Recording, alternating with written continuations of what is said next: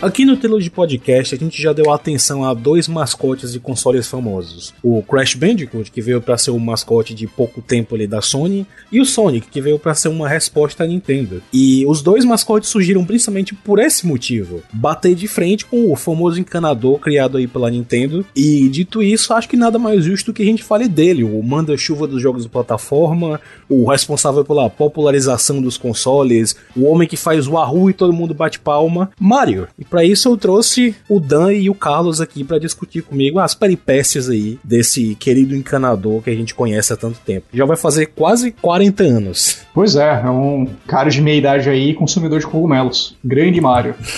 Grande Mario. Woodstock, pô.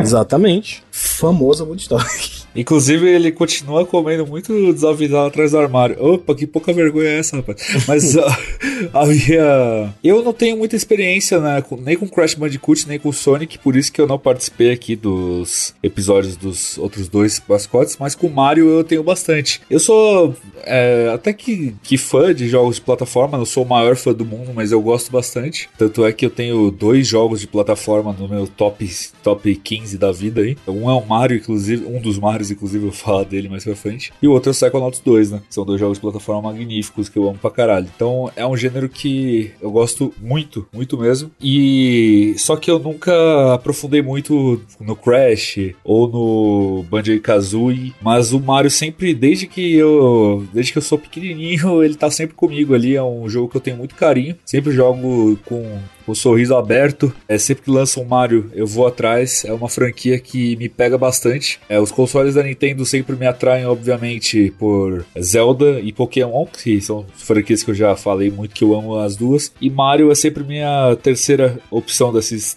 Opção não, né? Minha terceira. Meu terceiro favorito dentre essas aí, que eu gosto pra caralho de pegar e jogar também sempre que sai um, um título novo. É, pois é. Uh, eu gosto bastante de Mario, até porque o primeiro jogo que eu joguei na vida foi o Super Mario World, né? E toda a desgraça que aconteceu depois é por conta dele.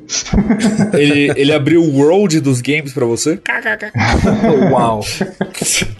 é, basicamente isso. Eu sempre falo que eu não tenho muita memória de, da minha vida antes de eu ter o meu Super Nintendo, porque eu ganhei ele quando eu era muito, muito pequeno mesmo. E o primeiro jogo foi Super Mario World, que eu jogava direto com os meus pais. E é, eu tenho o meu cartucho até hoje, todo bonitinho lá, original. Uhum. E uma relíquia mesmo, cara, pra, pra mim hoje em dia, né? Porque o primeiro jogo que eu joguei, eu tenho ele até hoje, tenho o Super Nintendo velho de guerra lá até hoje também, então representa muito para mim. Ah, com certeza. Sim, sim. E Mario, assim, eu não sou o maior fã de platformers hoje em dia, mas quando eu era bem criança, antes de eu conhecer RPGs, era o meu gênero favorito. Eu gostava muito de, de Mario, de Banjo-Kazooie, de Donkey Kong e tudo mais. Aquela época tinha muito, né, cara? Tinha, era... Ah, com certeza. Em 2D ainda, né? Era o, o carro-chefe mesmo. O platformer era o que é o FPS hoje em dia, né? Exatamente. Tinha pra dar e pra vender. Uhum. Todo mundo queria um pouquinho. Então... Sim, sim, com certeza. O Ori pode ser considerado plataforma, né? Cara, tecnicamente porque, assim, Metroidvania tem elemento de, de platformer, né? Porque você tem sim, que ficar pulando sim. plataformas e tudo mais, mas ele não é, ele não entra naquela questão de ser meio que um collectathon, coisa do tipo, né? Sim. É, e o maior desafio dele não tá em realmente você, tipo, pular de plataforma pra plataforma, tá em você explorar aquele mundo todo, né? Eu tô perguntando isso porque eu falei que tinha dois jogos da vida de plataforma no meu top 15, mas se o Ori and the Will of the Wisps contar, são três. então eu gosto pra caralho do gênero mesmo, mas é, depende. Uhum. Gosto muito, mas depende. Justo, justo. Mas aí, em questão de Nintendo, uh, Mario tá entre as principais para mim. Uh, em primeiro lugar, para mim seria Zelda, depois Metroid e aí Mario, sem sombra de dúvida. É, no meu caso foi muito parecido. O meu primeiro contato com o Mario, acho que não foi nem pelo Super Mario World, acho que foi pelo Super Mario Kart, é, por incrível que pareça. É a memória mais antiga que eu tenho, assim, de videogames. Uhum. É, mas com certeza foi o Super Mario World que me fez um fã da saga e eu sempre procurei acompanhar, mesmo que um pouco mais de longe. É, também é uma das coisas que sempre me atraiu para os consoles da Nintendo. Uh, na época que lançou o Wii U, eu comprei o Wii U para jogar o Super Mario 3D World. É, então, sim, eu sou uma das pessoas lendárias que tem um Wii U. Uhum. É mentira, eu já te falei que isso é mentira. Há controvérsias, há controvérsias porque eu não sei aonde ele tá naquele armário ali. Eu sei que em algum lugar ele deve estar. Tá. ele não existe, isso aí é fake news, pô. É a mesma coisa que acreditar em terra plana. Nunca Cara, existiu, deixa, igual PS deixa, Vita. deixa eu acreditar na minha mentira. É o acreditar que o Wii U existe é o terraplanismo dos videogames. Mas porque eu tenho uma história relacionada ao Wii U, porque eu juro, juro que eu tive um Wii U, porque eu lembro de ter trazido um Wii U aqui pra casa, mas tipo, foi numa época que é uma, sei lá, anos aí de 2012, 2013, é tão, assim, uma nuvem na minha cabeça que eu não lembro certinho se eu sonhei com isso, se eu trouxe mesmo um Wii U pra minha casa, ou se eu peguei um Wii U emprestado.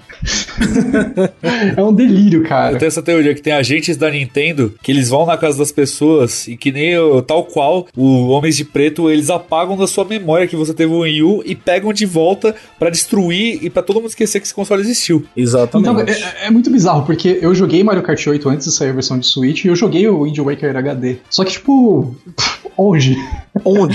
Sabe, é, é um delírio muito doido isso. Você jogou no, no Switch Alpha. É, O exato. Wii U não existiu, né? Então, Eu, eu não comentei qual que foi a minha primeira experiência com Mario, mas eu joguei Mario 3 primeiro. Hum. Olha só, um pouco diferente e que jogo bom. Gosto pra caralho até hoje. É, Uhum. Mario, Mario Com 3 é excelente. bom, eu sou o Mango e todo mundo sabe que o Luigi é melhor. Não é Luigi, é Mario Verde. Eu sou o Carlos e eu concordo com o Mango. Eu sou o Dan e eu odeio os gringos que chamam o Mario de Mario. E esse aqui é o 54 episódio do Trilogy Podcast. Ih,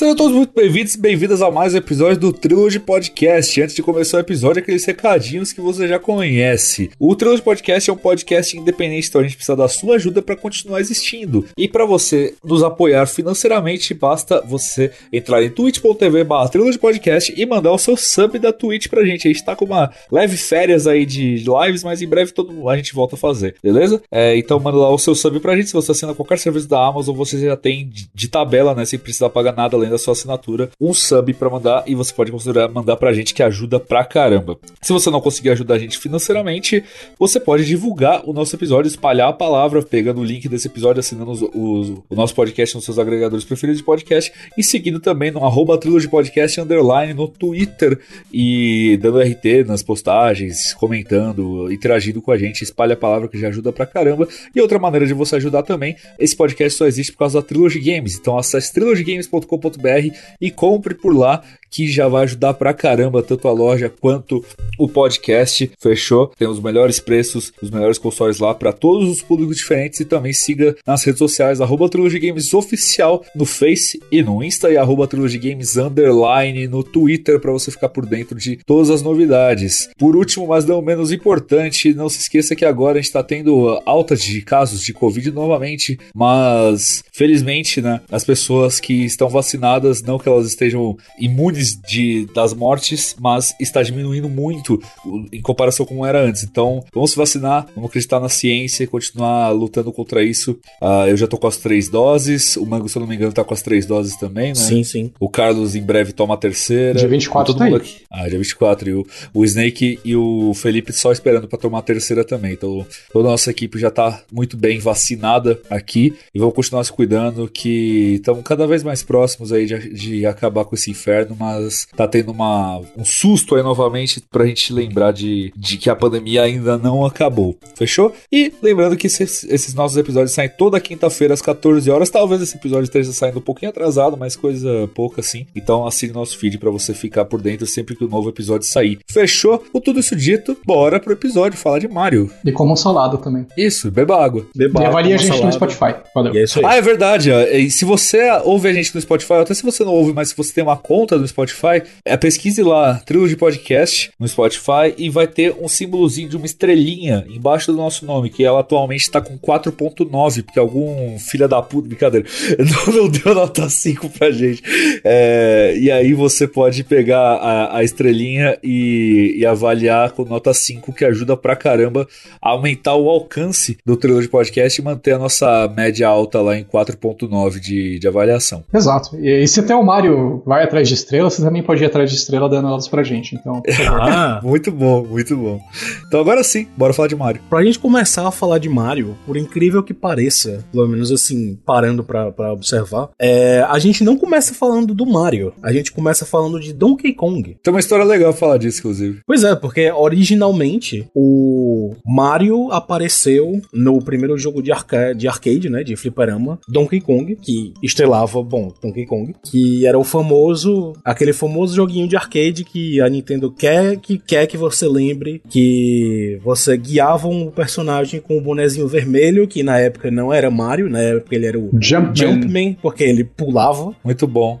É, o homem do pulo, basicamente. Exato. Você tinha que resgatar a, a uma moça, a Pauline, do de um gorila gigante, que era basicamente o King Kong, mas não podia ser King Kong, então era Donkey Kong. É, olha aí. E Donkey Kong foi dado esse nome exatamente porque é uma, uma tradução meio bizarra aí do Shigeru Miyamoto de tipo é, gorila burro. E aí virou Donkey Kong, sabe? É. Donkey.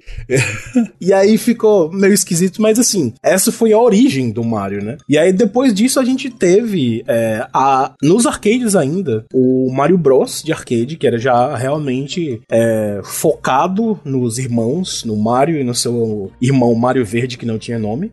e assim, é outro dos jogos que, que a Nintendo, ó, oh, lembra disso daqui, e eles não querem que você jogue, só querem que você lembre. Mas eles é. querem que você lembre. É até engraçado porque essa história do Mario Bros, a gente falou do, do Jumpman antes, mas a origem do nome Mario foi, segundo, segundo o que segundo as lendas. entrevistas falam, né? Segundo o que as pessoas falam, segundo as lendas, é que no, no apartamento que eles ficavam, que o, o pessoal da Nintendo ficava, que tava planejando essas coisas, é, a pessoa que vinha cobrar o aluguel se chamava Mario. E ele era tipo bigodudo, que nem o, o, o encanador que a gente conhece hoje. Aí eles, ah, quer saber? Vamos botar o nome dele. E aí ficou nisso.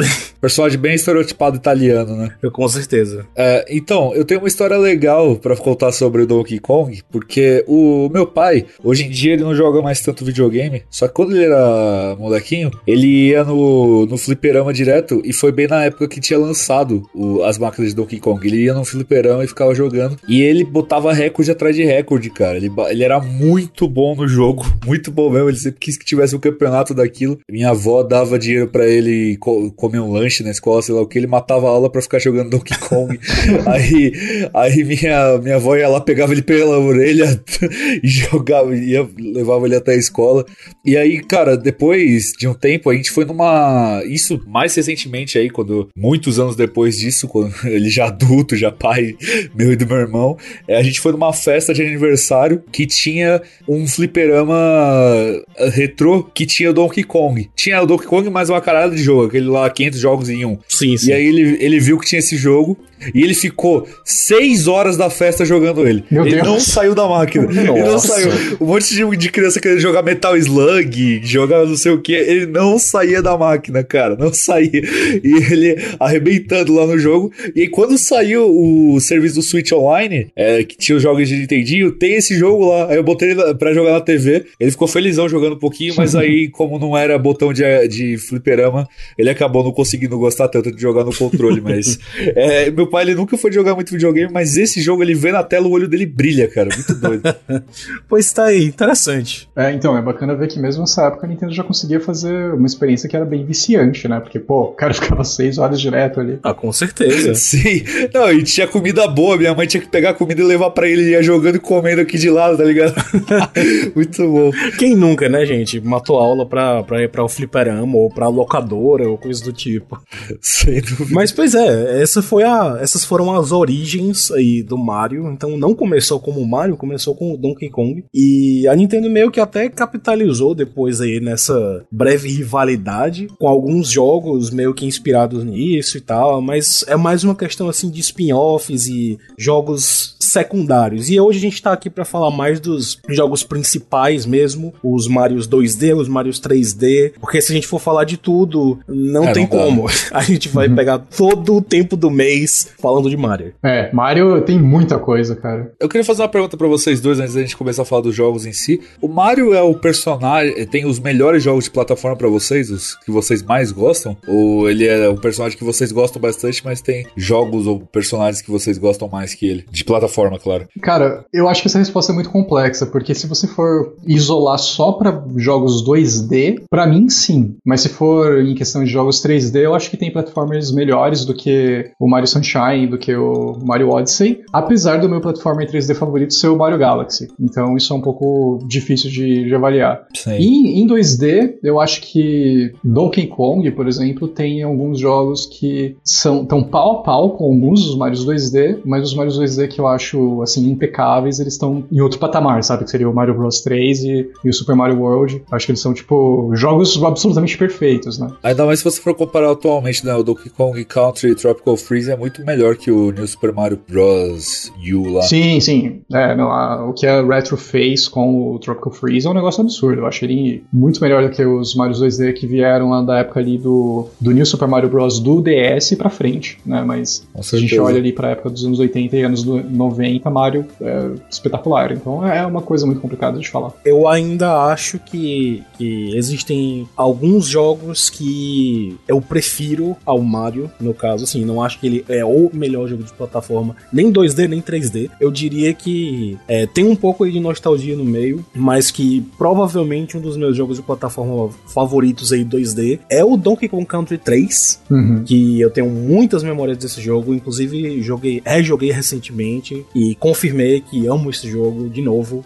E de 3D, é, não sei pontuar, não tô sabendo pontuar agora, eu teria que pensar mais. Mas existem jogos que eu curto mais do que os Mario 3D, apesar Pelo de... que eu te conheço, você gosta mais de Banjo-Kazooie do que de qualquer Mario. Não, assim, eu gosto muito de Banjo-Kazooie, mas é válido mencionar, um dos meus jogos favoritos de todos os tempos é o Mario Galaxy também. Uhum. Então, assim, ele tá ali no top 10, é, pertinho do Banjo-Kazooie, mas é, é aquela coisa, ele não é o melhor, mas ele tá muito muito próximo, muito, uhum. muito próximo. Se for isolar, assim, tipo, dos platformers do Nintendo 64, eu acho que o, o Mario 64 é, assim, outro patamar em questão de importância. Ah, né? Mas jogando ele, jogando ele hoje em dia, eu não acho que ele é um, um platformer tão satisfatório quanto o próprio Banjo-Kazooie, né? Se, eu fosse, se a você câmera desse... dele envelheceu muito mal, né, mano? É, mas a gente, vai, a gente vai chegar nisso aí. É, eu acho que nem tanto pela questão da câmera, mas como um jogo final, assim mesmo, eu, sei lá, hoje eu, eu acho que eu me divirto mais jogando Banjo Banjo-Kazooie do que o Mario 64, apesar de, na época, eu preferi o Mario 64. Eu nunca joguei Donkey Kong, vocês acreditam? Caramba, que é sacrilégio. Boa, tá na hora, hein? É. Os três estão no Switch Online, tá na hora, hein? O único Donkey Kong que eu joguei foi o. Esse daí, originalzão do, do, do Mario, do, do Jumpman. Enquanto a gente tá, tá ainda no assunto aí do Donkey Kong, esses jogos de arcade, assim, é, antigões da Nintendo, são jogos que eu gosto muito e que eu tenho, na verdade, memórias muito boas, porque o meu primeiro console não foi o Super Nintendo, meu primeiro console foi um, uma cópia aí do, do, do, do Nintendo, NES. né? Do NES, uhum. que a gente praticamente não não tinha, se é que tinha o NES Polystation? No... Não, foi, foi o Phantom System. Ah, é, pode crer, eu tive isso aí também. Pois é, e, e ele só tinha um cartucho, aqueles 100 jogos em um, e eram vários jogos de NES. e ele tinha muito jogo estilo arcade, sabe? Uhum. E eu passei muito tempo no, no Donkey Kong, passei muito tempo no Mario Bros. Então, assim, eu tenho memórias muito boas deles. É, é curiosa essa questão aí do, do Nintendinho, né, do NES aqui no Brasil, porque ele foi muito menos popular aqui no Brasil do que o Super Nintendo foi, né, até porque era distribuído pela Gradiente tudo. Sim. Porém, eu, eu conheci duas pessoas que tinham o NES aqui no Brasil. Uma era um primo meu, que, que tinha ele, na época que eu era criança, e o outro, o único outro NES que eu vi na minha vida aqui no Brasil foi de um amigo meu que é colecionador. Ele tinha lá bonitinho e tudo. Uhum. Mas é porque ele era, entre aspas, relevante, né? Não tão relevante, porque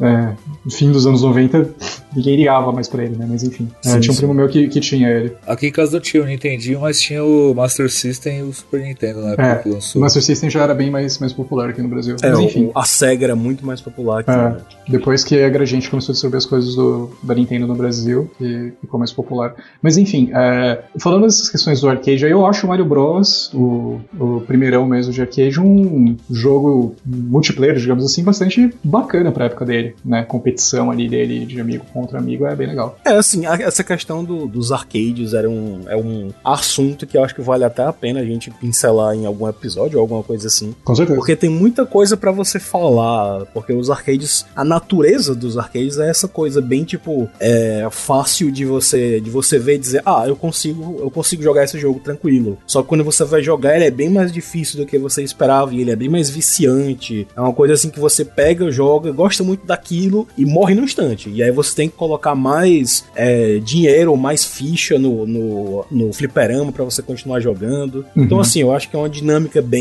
bem abrangente que a gente pode é, falar em outro episódio ou alguma coisa assim. Mas enfim. Então, a gente teve o, o início aí do Mario nos arcades, mas uma das coisas que ajudou, que mais ajudou a gente tirar o foco dos arcades para trazer para os consoles, uma coisa mais que você tá em casa mesmo jogando, foi exatamente o Mario, com o Super Mario Bros. No famoso NES, né? O famoso Nintendo, ou Nintendinho, como muita gente gosta de chamar. E realmente foi um jogo super importante. Foi assim, um dos jogos que mais deu padrões, assim, pra, ó, isso daqui é o que a gente faz direitinho num jogo de plataforma, num jogo no geral. E não só isso, né? Ele, ele basicamente salvou também uh, os consoles, né? Lá nos Estados Unidos. Ah, com certeza. Ele veio logo depois do famoso crash dos videogames, né? Que é uma história que eu acho que a galera já conhece muito bem. Mas para resumir em 30 segundos, basicamente a Atari tava fazendo um monte de merda porque tava ganhando muito dinheiro com videogame, era uma indústria que não parava de crescer. E aí uma hora deu bosta, né? Implodiu,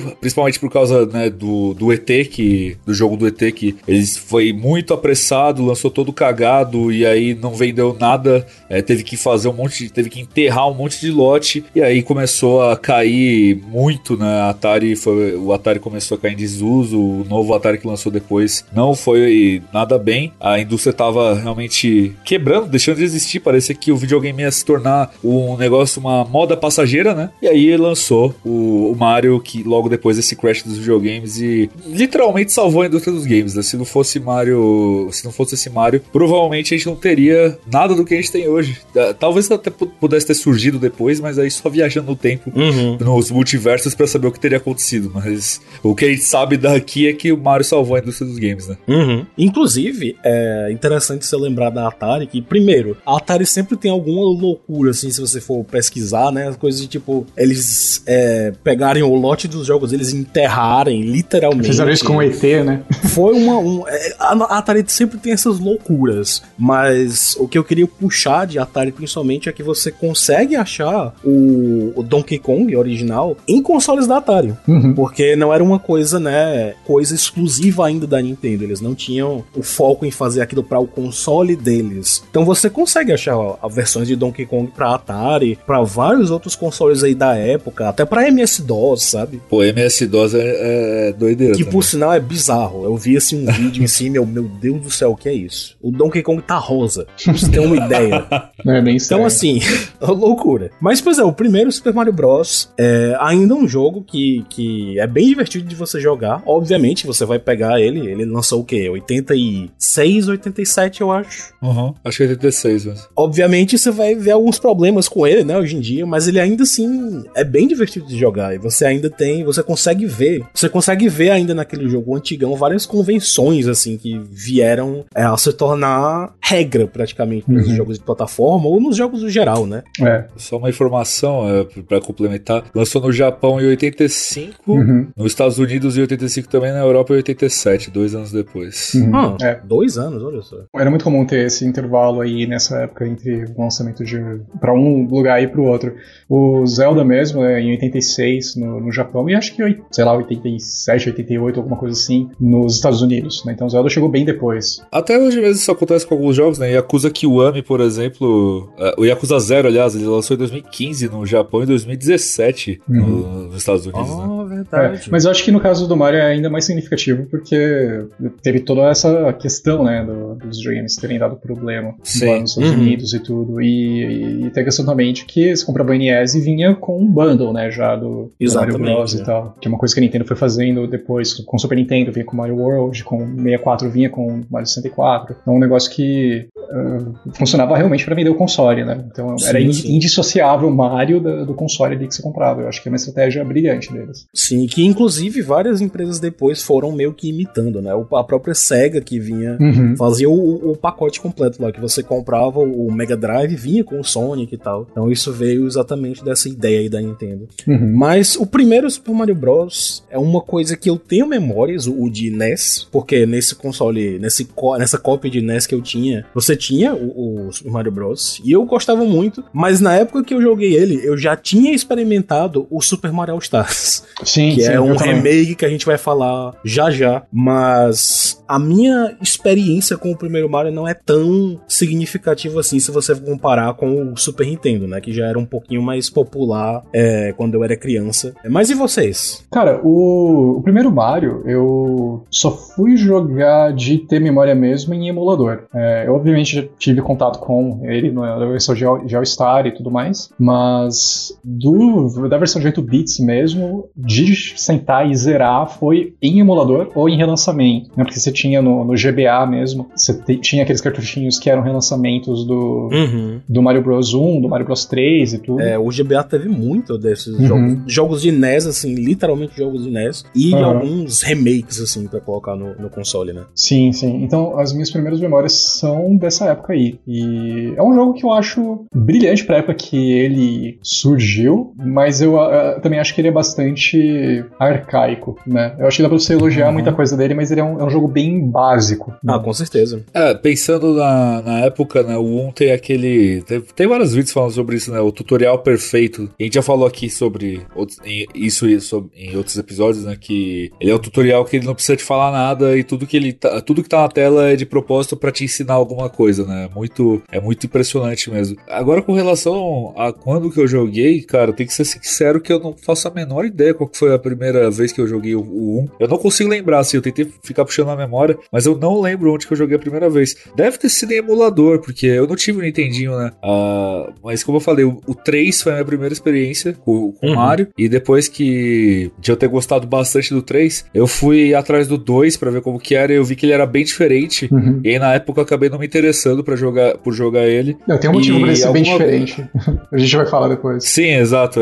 Era o Doki Doki Panic. Né? É. Uh, mas o, o 1, eu realmente não lembro de quando eu joguei ele a primeira vez. É, e, e, e, por eu ter jogado 3 antes, o 1 acabou não me pegando tanto quando eu joguei a primeira vez de, de criança ainda. Depois de adulto que eu fui jogar ele inteiro. Uhum. E assim como, assim como o Carlos, eu, eu gosto pro caralho dele. Acho ele um jogo muito impressionante, né? Ainda mais se pensando pra 85, 87, né? Depois do lançamento dele, mas em comparação aos outros que saíram depois, o 3, o World, eu, eu não tenho muita vontade de revisitar ele hoje em dia, porque se eu tiver vontade de revisitar o Mario clássico, eu vou pro 3 ou pro World. Sim, sim. É uma coisa que eu acho bastante interessante de você pegar em entrevistas mais recentes com o Shigeru Miyamoto e o Takashi Tezuka, que são os criadores do, do Mario e os diretores desse primeiro Mario, né? São pessoas importantíssimas dentro da Nintendo, principalmente nessa época, por terem criado Zelda, terem né, capitaneado aí toda essa primeira leva de clássicos da Nintendo. É, é, muito bacana ver como que eles criavam as fases, né? Porque era muito mais rudimentar naquela época em questão de, de mexer nos computadores e tudo.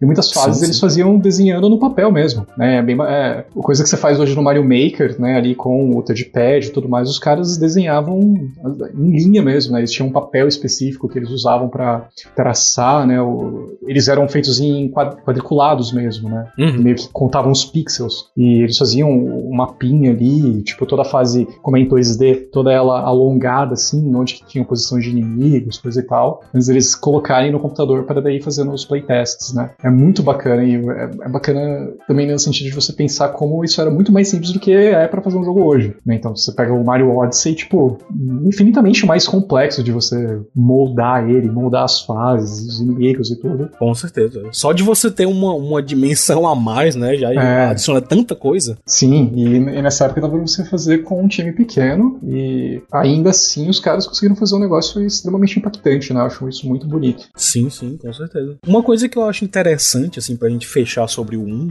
é, e pegar carona aí no 2 e no 3, que a gente já tá falando há um tempinho, comentando há um tempinho, uh, uma coisa que eu acho interessante do primeiro Mario Bros. é que, diferente de alguns outros jogos de, de NES, assim, tipo o primeiro da saga que iniciou e tal, foi super importante. O primeiro Mario Bros. é um jogo que eu consigo voltar e jogar tranquilo, diferente de outros outras sagas, como por exemplo Metroid. Uhum. O primeiro Metroid para mim é um supli é um sufoco jogar, sabe? É horrível pra Me mim. Metro Metroid 1 é um jogo que eu fiz 100% uma vez para nunca mais encostar. Pois é, exatamente isso. Eu nunca mais na minha vida quero jogar Metroid 1. Mas o Super Mario Bros, acho que exatamente porque ele é muito simples, eu consigo ainda pegar e jogar ele. Uhum. Inclusive, há pouco tempo atrás, é, eu fiz mais uma vez o zerar o jogo 100% entre aspas, né? Que é você passar por o jogo duas vezes, que vai uma e aí depois e sem ele. pular fase. Exatamente, sem pular fase. E ele vai uma vez e aí depois ele diz: Ah, tente agora um pouquinho mais difícil, alguns inimigos mudam, algumas coisas assim. E aí quando você zera dessa vez, ele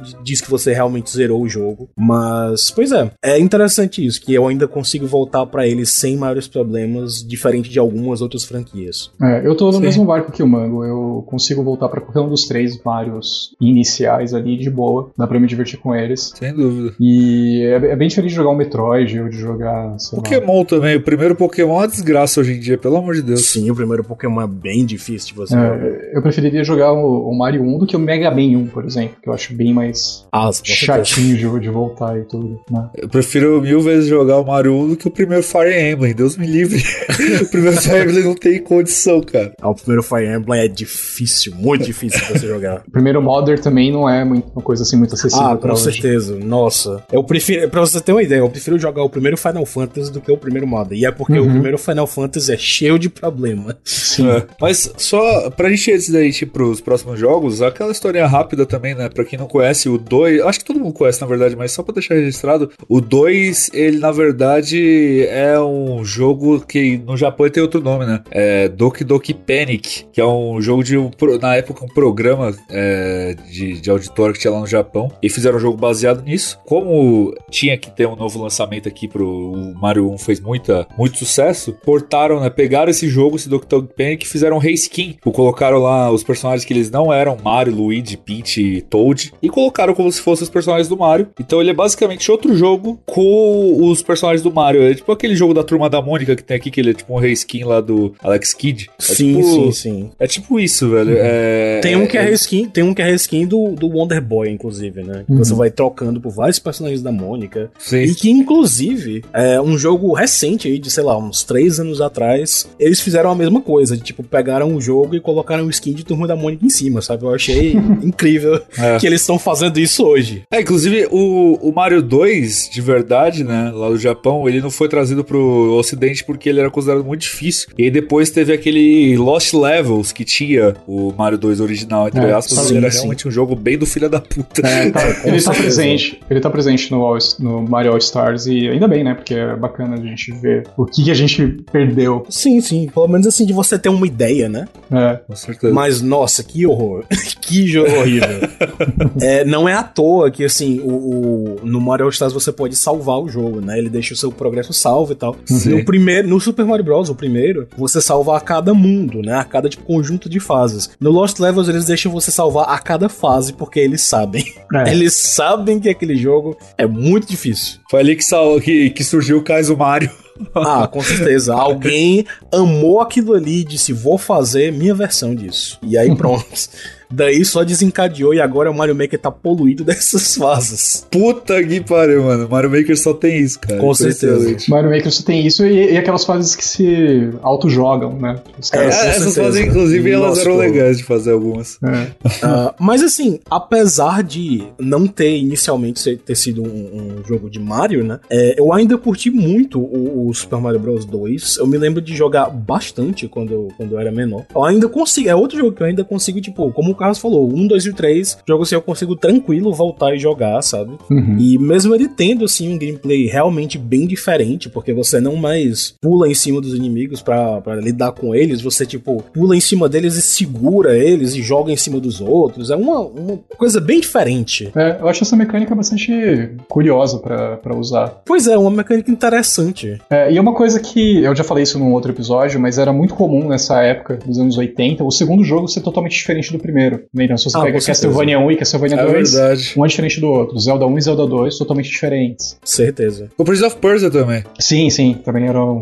diferentes um do Uhum. outro. O Mario é uma exceção O próprio, o próprio Metroid também, né? Metroid 1 e Metroid 2 também totalmente com- diferentes. O Metroid 2 já tem muito mais cara do que viria a ser o Super Metroid do que o Metroid 1. Sim, sim. O Mario é engraçado porque no Japão ele não mudou muito, né? Mas aí se você pega a versão ocidental, daí realmente é totalmente diferente, porque eles fizeram essa questão do, do Doki Doki Panic, né? Mas Uhum. enfim, eu, eu gosto do jogo. É uma pérola da- de uma época que se foi, né? Sim, sim. Ele de todos os Marios 2D é o que eu menos, menos joguei. Eu, eu devo ter zerado ele só umas duas vezes, mas ele é bem legal. Pois é, é uma ideia diferente e realmente é um, é um jogo esquisito se você for parar pra olhar. Mas é interessante que muitos inimigos, assim, que originalmente não eram de Mario, né? Que eu acho que não tem um inimigo no, no Mario 2 que, tem, que estava no Mario 1. Uhum. Então, mas muitos dos inimigos e algumas mecânicas, inclusive, é, foram retiradas daquele, daquela versão de Mario 2. Então, Uhum. vários inimigos, como os próprios Shy Guys ou os Sniffits, que são aqueles que têm uma máscara e ficam lá cuspindo coisas em você. Uhum. Tem o Birdle também. O Birdle também. É, foi, foi tudo meio que pego desse jogo e é interessante ver que de vez em quando eles ainda dão uma. ainda voltam um pouquinho pra aquilo. O próprio Mario 3D World, é, que veio aí no, na época do Wii U, eles. Você pode jogar com os quatro personagens que você podia jogar no, no Mario 2, né? Uhum. E eles todos têm as suas diferençazinhas, assim como cada personagem tinha no Mario 2. O Luigi pulava mais alto, mas ele era meio escorregadio de controlar. Peach podia planar. Ela podia planar, mas ela era, ela era a mais. que demorava mais pra levantar as coisas. É, o Toad levantava as coisas super rápido, mas ele não pulava nada. Era, era uma coisa assim. Esses poderes eles são reutilizados em uma porrada de jogo, né? No Super Paper Mario, por exemplo, tem esses mesmos poderes do Luigi pular mais alto. Ah, é verdade. a Peach né? flutuar Uhum. e tal. Então, essa ideia ela foi reutilizada em alguns jogos depois também. Uhum. Sim, é uma coisa que eu gosto. E eu, eu acho bem bacana essa questão de você poder jogar com outros personagens sem ser o Mario e cada um tem uma individualidade, né? Sim, Já sim. começa a criar ali muito mais é, personalidade para esses personagens, né? E Sim, personalidade pros, pros inimigos, pros personagens que você controla, pro, pro mundo ali do Mario. É uma coisa que, nossa, tipo, vende muito mais ele, né? Com certeza. Dá aquela cara ali do- do- da magia do Mario. Sim, sim. A pior coisa sobre o Mario 2 é que ele é um sonho. Mas fora isso, ele é um jogo muito legal. Uhum. Nintendo jogos que tem sonho, né? ah, com certeza. Inclusive, sobre isso, né, do jogo ser um sonho, é que o nome, muita gente já sabe disso, mas o Doki Doki Panic, o nome completo do jogo é Yume Kojo Doki Doki Panic. Yume Kojo significa Ilha dos Sonhos. Uhum. Então, olha aí. Ah, Fica aí o, fica aí o trivia pra quem não sabia, por isso que o, o jogo é um sonho. Olha. Onírico. Não sabia dessa. Mas enfim, agora a gente vai pra os jogos que realmente assim o pessoal lembra mais, que começando aí pra fechar a trilogia do NES, né? O Mario 3, que é o primeiro jogo de Mario que o Dan jogou e também é um Mario que eu tenho muitas memórias boas dele. Também Bom pra caralho. também por, por conta do, do Mario Stars, né? Que a gente vai falar daqui a pouquinho. Mas é, o Mario 3 é um jogo que, assim, pegou basicamente tudo que eles tinham anteriormente e eles expandiram incrivelmente. Eles pegaram, assim, colocaram muito mais fases, colocaram poderes diferentes. É. é, Tem colocaram o World Map tanta também. coisa a mais. Tem um world map, né? Que começou ali. World Map, que é bem legal. E assim, o, o 3, ele tem algumas mudanças é, grandes, né, na, na mecânica de gameplay. Tipo, todo Mario que a gente conhece, quando termina a fase, o Mario pula naquele, naquele pole, eu não sei, como que é o nome dessa porra em português? É... É um mastro, basicamente. É, o Mastro. é. E nesse, nesse não, ele tem uns quadradinhos, tem um quadradinho assim que fica girando um monte de, de item na frente, e aí você pula e dependendo do item que você pegar, você ganha mais ponto ou menos ponto, né, pra finalizar a fase. Então, ele é, ele é diferente, tipo, a fase ela tá indo colorida e quando chega nessa parte fica tudo preto e aí tem esse, esse quadrado ali pra você terminar a fase. Então, ele, ele muda isso, é, é, é, principalmente, ele adiciona aquele power-up da, daquele guaxinim que o Mario sai, sai É voando o Tanuki. o Tanuki, né? Que isso é utilizado em praticamente todos os jogos do Mario depois disso. Uhum. E nesse jogo ele é bem roubado, inclusive dá pra você voar a, a fase inteira se você quiser, do início ao fim, dependendo de, do, do jeito que você fizer. E tem também aqueles que isso depois é reutilizado em praticamente todos os World Maps de Mario também 2D, que tem atalhos pra você fazer nesse, nesse jogo, né? É, Dependendo do que você pegar o, fase. Atalhos, é, exato. O World ele faz isso também. Esse jogo ele é o primeiro que ele, que ele faz isso. Tem um jeito de você conseguir salvar o jogo, né? Com, nesses, nesses atalhos. Então, ele é um jogo bem diferente, é, só que não tão diferente quanto o 2, né? Porque né, o 2 a gente já explicou, mas sim, ele é sim. é bem diferente do 1, só que ele realmente parece uma sequência do 1, diferente do 2, que é um jogo totalmente diferente, né? E eu gosto muito desse jogo, tenho muito carinho por ele. Sim, sim. Assim, é válido lembrar também que é, o jogo salvava na versão de, do, do Super Mario Stars. Na versão original ele não tinha save. Isso. Né? Ah, ele tinha um bagulho lá para você conseguir. Tinha, tinha um atalho que você pegava, um item, que você conseguia salvar o jogo, especificamente fazendo isso, tá ligado? Hum. Mas é muito específico, pouquíssimas pessoas conseguiam fazer isso.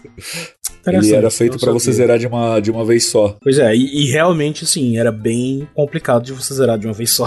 Uhum. É um jogo longo. Sim, é um jogo bem longo. Porque ele tem os oito mundos, como o primeiro Mario tem, mas cada mundo tem muito mais fases e as fases são bem mais complicadas, né? Então, uhum. assim, ele realmente expandiu bastante. Era um jogo longo para você é, terminar de uma vez E uma coisa que eu acho legal também nessa questão dos. Tipo, o Dan falou dos power-ups e de fases diferentes. O primeiro também ia ter umas fases bônus e também fases. Não exatamente fases, mas pontos ali no World Map que você tem. É, uhum. Que. Tipo, jogar um. Aqueles joguinhos de, de máquina que você tem que alinhar três linhas, Sim. né? E cada pedaço da linha é um terço de um desenho. Tipo, desenho de uma estrela, desenho de uma flor, desenho de um cogumelo. E você ganha é, habilidades diferentes dependendo do que você alinha. Né? Ou você ganha mais vidas, você ganha um power-up que você pode estocar e você pode trocar ele em determinados momentos do jogo e tal. Então, cria uma, uma base de estratégia mais legal. Isso é uma puta ideia, né, Carlos? Porque isso dá uma dinâmica pro, pro, pro jogo que, em vez de você ir fase, fase, fase, fase, fase, tem uma quebrada ali no ritmo. Uhum. E é uma coisa que vai te ajudar nas próximas fases. Então ele consegue é, pegar a sua atenção. É sempre legal quando você consegue um negócio desse, te ajuda na progressão e ainda consegue dar uma quebrada, né? Pra dar uma variada e não, não, te, não te fazer enjoar. Então é. é uma ideia realmente genial que ela é ainda mais explorada nos títulos pra frente. E uma coisa que tem que ser dito também desse jogo, pelo menos do que eu analiso, ele é o que tem a paleta de cores e o estilo de arte mais diferente de todos os Marios, né? Ele tira do 2, mas ele tem as cores bem diferentes. É, é, tem o, o Yoshi's Island também, é bem, bem diferente o estilo de cor, mas o próprio Mario ele tem uma, uma cor de, diferente de roupa. Muda bastante o estilo de arte em relação ao primeiro e principalmente em relação ao World que vem depois. Uhum. Uhum. O 3 ele tem uma estética bem teatral, de certa forma. Até pela abertura do jogo. Sim, que abrem as cortinas, né? É uma coisa realmente bem teatral de, de propósito. É, o próprio fim da fase é a questão da cortina se fechando, né? Tá? Sim, sim. É realmente, realmente feito para ser como se fosse uma peça de teatro ali, desenvolvendo na, na, na sua frente. Algumas dessas plataformas estão tipo, penduradas por cordas e coisas do tipo. É uma coisa realmente bem teatral. Eu acho que as cores refletem um pouquinho disso também. Mas ele ainda é um jogo maravilhoso. Eu ainda consigo jogar. Conheço muita gente, inclusive, que prefere ele ao Mario World, que é tipo um dos mais 2D mais famosos, né? Mas é outro jogo que com certeza você consegue ir voltar e jogar sem problemas. O, o fato aí de, de, você poder escolher qual fase você vai no, no, no, mapa, né? Em vez de você ter que originalmente sempre ir naquela mesma ordem, também é uma coisa muito Ô, mano, é, inovadora. Me, me, dá um tiro, mas não me faz escolher entre o 3 e o Road, por favor. não, mas eu conheço muita gente que não, preferiu o 3 porque, por causa disso, disso, daquilo. E eu consigo entender. Uhum. Apesar de que eu pessoalmente prefiro o World. Mas assim, é, é, é, uma, é uma briga muito, muito próxima, né? Um é. muito pau a pau com o outro. É, aqui é aquilo, né? O, o Mario Bros 3, ele é um jogo praticamente impecável porque ele faz tudo praticamente muito bem, né? E ele tem ideias muito boas, ele é um jogo muito criativo, tem fases muito variadas, tem fases muito memoráveis, tem um mundo muito memorável também, que aquele mundo que tudo fica gigantesco e o Mario fica pequenininho, uhum. né? É uma coisa que eu achei bem legal, tem um twist ali. Mas eu prefiro o World, até porque o World ele pega toda a base ali que tava já no, no Mario Bros 3 e, tipo, consegue ser ainda mais criativo e ainda mais desafiador. Sem dúvida. E é o primeiro jogo que tem o Yoshi também e tal. Uh, não é só porque foi o primeiro jogo que eu joguei, mas eu realmente acho que o Super Mario World é um dos jogos que, se dá pra gente chamar de perfeitos, ele tá ali na categoria. Tipo, Mario World eu acho que não, eu acho que não tem discussão. Se, tipo, você quer um exemplo de um jogo que é 10 barra 10 mesmo, sem. Tipo, é impossível argumentar contra ele, se você for, for realmente numa visão ali bem objetiva. Não tem. Uhum. Não tem erro nele, sabe? Pode ter jogo que você prefira, pode ter jogo que seja mais importante, jogo que seja melhor e tudo. Mas eu realmente acho que o Mario World é um daqueles jogos perfeitos e 10, assim, incontestáveis. É, igual o Tetris, né? Não tem como você. Só, só que o Super Mario World ele é bem mais ambicioso que Tetris, então é mais impressionante. É, Tetris sim. é outro dos jogos que é impossível você citar alguma falha dele. Né? Sim, sim. Então, é, pra mim não tem muita discussão. Eu prefiro o World, mas eu acho os dois espetaculares. Acredito que, assim, é, jogos de plataforma, né, todos os jogos eles pegam a gente pelo coração quando a gente gosta, mas jogo de plataforma ele tem um negócio mais afetivo mesmo, pelo menos comigo. Então, o primeiro que eu tenho lembrança, né, faz eu, eu ter, eu ter muito carinho por ele. Então,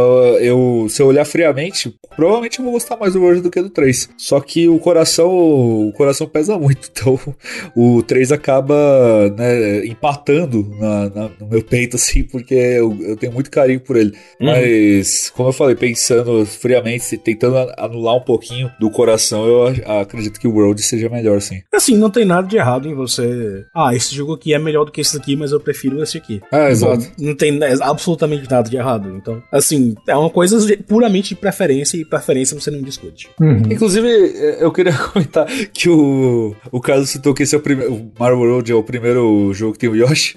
Caralho, velho. É bizarro que se você pega a animação do, do Mario, né, correndo com o Yoshi, ele dá um soco na cabeça do Yoshi. Ele tipo, puxa ele, dá um socaço na nuca do Yoshi. Eu, eu, mano, a Nintendo, ela realmente não gosta muito de dinossauros. É um bagulho bizarro.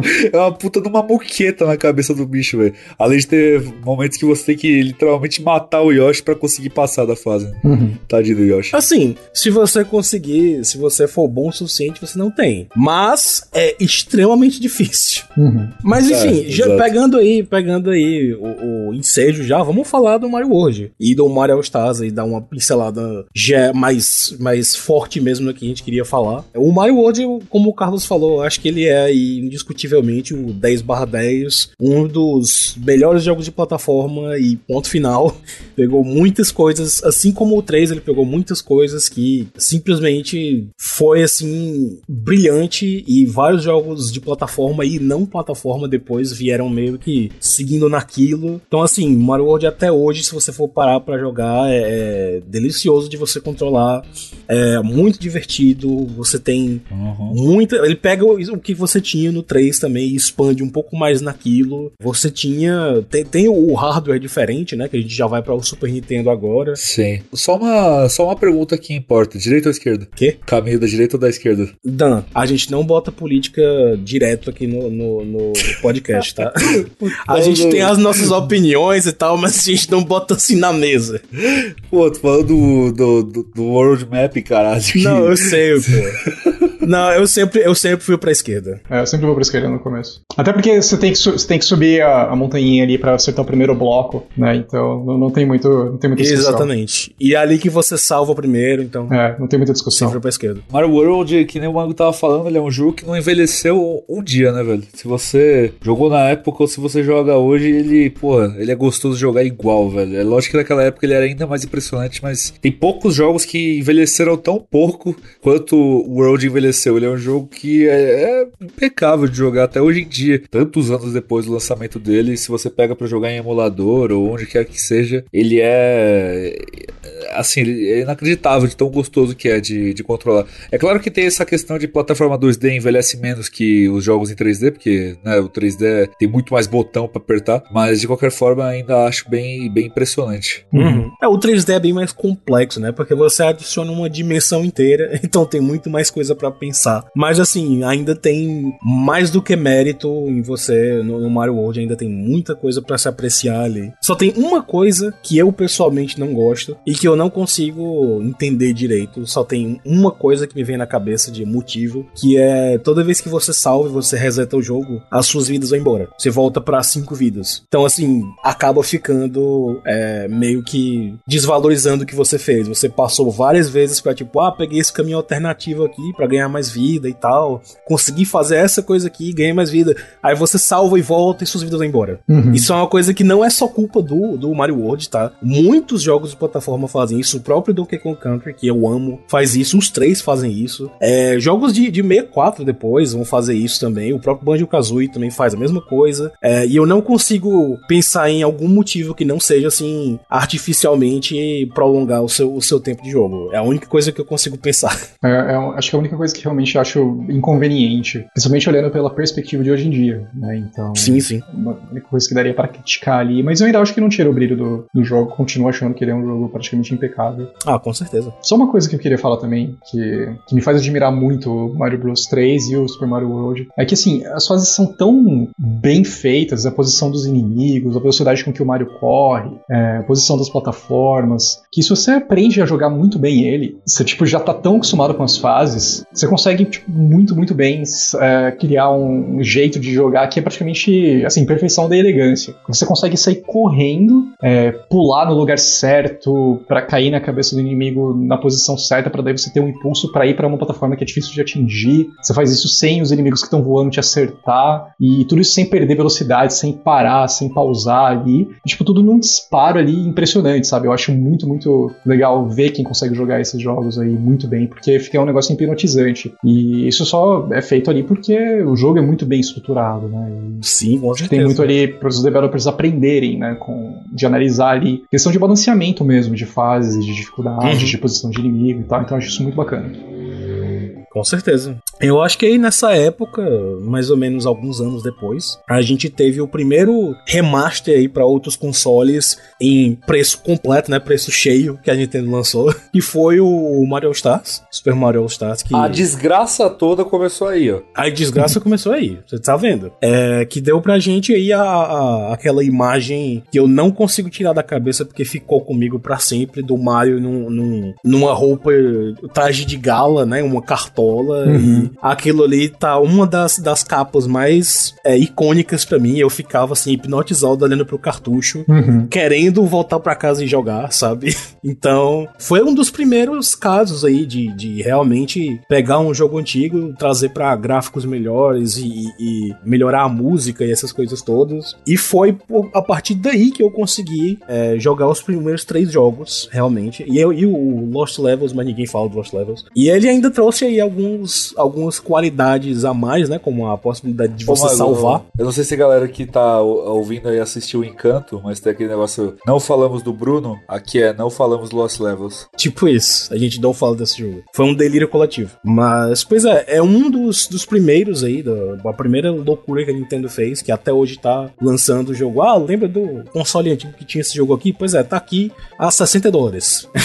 e era basicamente isso. E válido lembrar que é, os jogos estão caros hoje em dia, mas não é só hoje em dia não, hein? Anteriormente também, tipo, tinha cartucho que você, se você for comparar aí pelo dólar, você comprava por, sei lá, 70 dólares, 80 dólares. Então, a questão Tinha dos... questão também que os cartuchos eles variavam de preço, então alguns eram tipo até 90 dólares, se for parar pra pensar. Com certeza, até porque tinha alguns cartuchos que tinham tipo coisas extras, né? Tinha tipo chip para uhum. é, gráficos diferentes diferentes. O próprio Star Fox, que foi assim um, um protótipo de 3D, o cartucho tinha uns chips diferentes para rodar aquele 3D poligonal ali. Então realmente é um negócio que variava bastante. Mas, pois é, foi, foi o início do, do, dessa loucura que a Nintendo fez. Mas foi super importante, eu acho, porque eu acho que se não tivesse sido All Stars, eu não teria apreciado tanto esses três primeiros jogos, né? Uhum.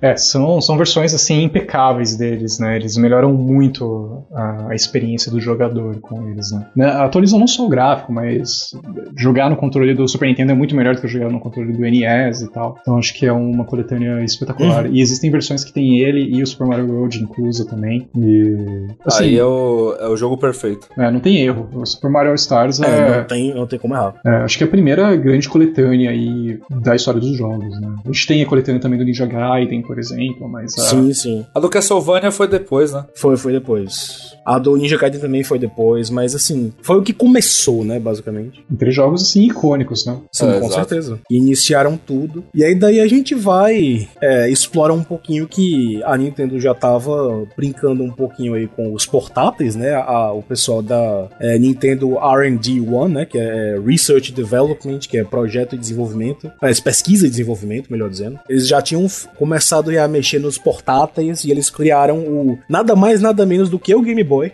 Uhum. Apenas assim, um console. Provavelmente o segundo console que mais vendeu da Nintendo, ou o terceiro, não tenho certeza agora. Mas. Ah, foi o DS com... primeiro, o o Super Nintendo segundo. Não, não, não, tem o Wii também. Não, o Wii também. O, o Wii eu acho que foi o primeiro. O, não, não, o, DS, DS, vem, o DS é o videogame mais vendido de, de todos os tempos, atrás do PS2 só. É o, é o DS, Super Nintendo e o Wii, eu acho que o Game Boy deve ser o quarto. Uhum. Mas enfim, foi um, um portátil aí, um super importante. Com isso, obviamente, a gente ia ter um pouquinho de, de Mario para aquele console, e a gente teve com o Super Mario Land 1 e 2, que são jogos realmente menos conhecidos. E aí eu queria parar para perguntar se vocês já jogaram, se tiveram alguma experiência com eles, se vocês tinham Game Boy, tiveram contato com Game Boy, alguma coisa assim. Eu tive Game Boy Color e Game Boy Advance, então eu cheguei a jogar algumas dessas versões, mas são jogos que eu tipo brinquei um pouquinho só e, e deixei de lado. O, os Game Boys eu não usei tanto para eu, eu usava mais para jogar Zelda, Metroid e algumas coisas, tipo, sei lá, Pokémon,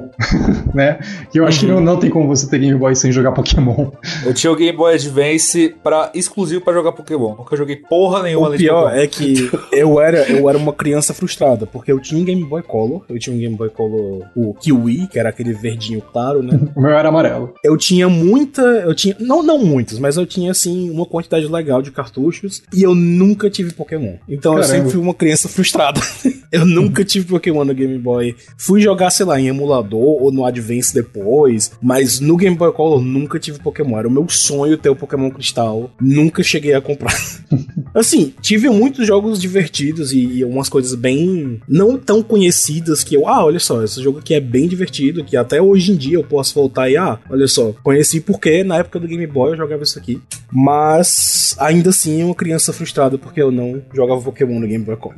o Super Mario Land, pelo menos assim, para mim, eu realmente não tenho muitas memórias. O primeiro Super Mario Land, eu na verdade não gosto muito. Eu acho que ele é, é meio que uma ovelha negra, assim, dos 2D. Uhum. Porque ele, ele é como se como se ele pegasse, assim, o que foi diferente no, no 2, só que ele ainda quisesse imitar o, o primeiro. Então fica uma coisa meio esquisita. Os power-ups são estranhos. O power-up você tem uma flor, mas a flor faz, tipo, os seus projéteis, tipo, é, ficarem, ficarem ricocheteando pelas paredes. É uma, umas loucuras, assim. A, a musiquinha da estrela não é mais o, o famoso que a gente já conhecia, é, que durava, sei lá, 3 segundos. É, era uma música clássica, sabe? É, uhum. É, é bizarro. É um negócio esquisito. O Mario Land 2 já é um pouquinho mais é, interessante. Ele tem já uma estrutura mais parecida com o, o, Mario 3. E ele trouxe uma coisa que é interessante é que o Mario Land 2 ele trouxe o Wario. Então ele é um dos primeiros, se não o primeiro, jogo que trouxe o Wario como, como antagonista principal. Foi aí exatamente a, a, a concepção disso tudo, desse personagem meio bizarro que a Nintendo criou. Que inclusive o designer do Wario é o mesmo designer da Samus do Metroid. E foi a partir daí que foram surgindo personagens novos, né?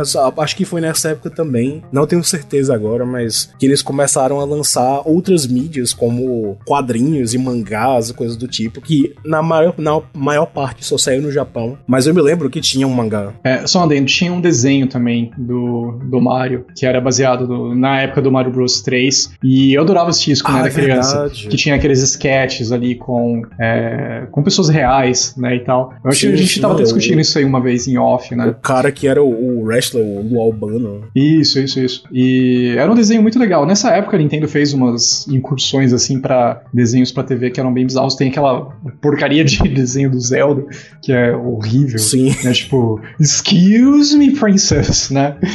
E... Mano, tem o do Donkey Kong que é extremamente bizarro, se você for parar pra olhar. É, tem, tem um Donkey Kong em 3D, que já é um pouco depois, né? Tem o um desenho do Kirby também. É, mas, nossa, que bizarro. É, dessa primeira geração aí tem esse desenho do Mario, que é baseado na época do Mario Bros 3, que eu gosto bastante. Mas sim, depois uhum. começaram a fazer essas, é, essas adaptações que você falou. E a gente vai, vai até pincelar um pouquinho nisso daí, porque é uma coisa que eu acho que é interessante a gente falar uhum. mais na frente. Mario, do Mario Zelda do CDI. Sim.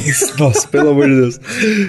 Eu não tenho muito a acrescentar sobre esses jogos do Game Boy, porque eu não joguei eles. O único jogo do Mario de portátil que eu joguei foi o Mario 3, é, é, Super Mario 3D Land. Hum. Mas isso foi só mais pra frente. Uhum. Que inclusive é interessante, porque o 3D Land ele é meio que uma, é uma junção aí, porque a gente já tá quase no 3D, né? Uhum. A gente só vai falar um pouco mais do, do New Super Mario Bros. e da, de como a saga meio que retornou ao básico um pouco demais. Mas é interessante interessante porque o Mario 3D Land, ele é como foi o, o Land original ele, do portátil, só que ele tava, tipo, ali entre o Mario 2D e o Mario 3D, e a explicação dele eu achei, achei assim, genial. Ele é um Mario 3D cuja jogabilidade é que nem o Mario 2D. Uhum. Então, assim, ele é um, uma transição interessante ali, o Mario 3D Land. Que eles fizeram ainda mais aprofundado, né, pro Mario 3D World depois. Uhum. Exatamente. E eu, eu gosto que eles fazem essa brincadeira, né, com o nome de 3D Land e 3D World, que são jogos né, antigos, né, o Land e o World mesmo, e cada um tenta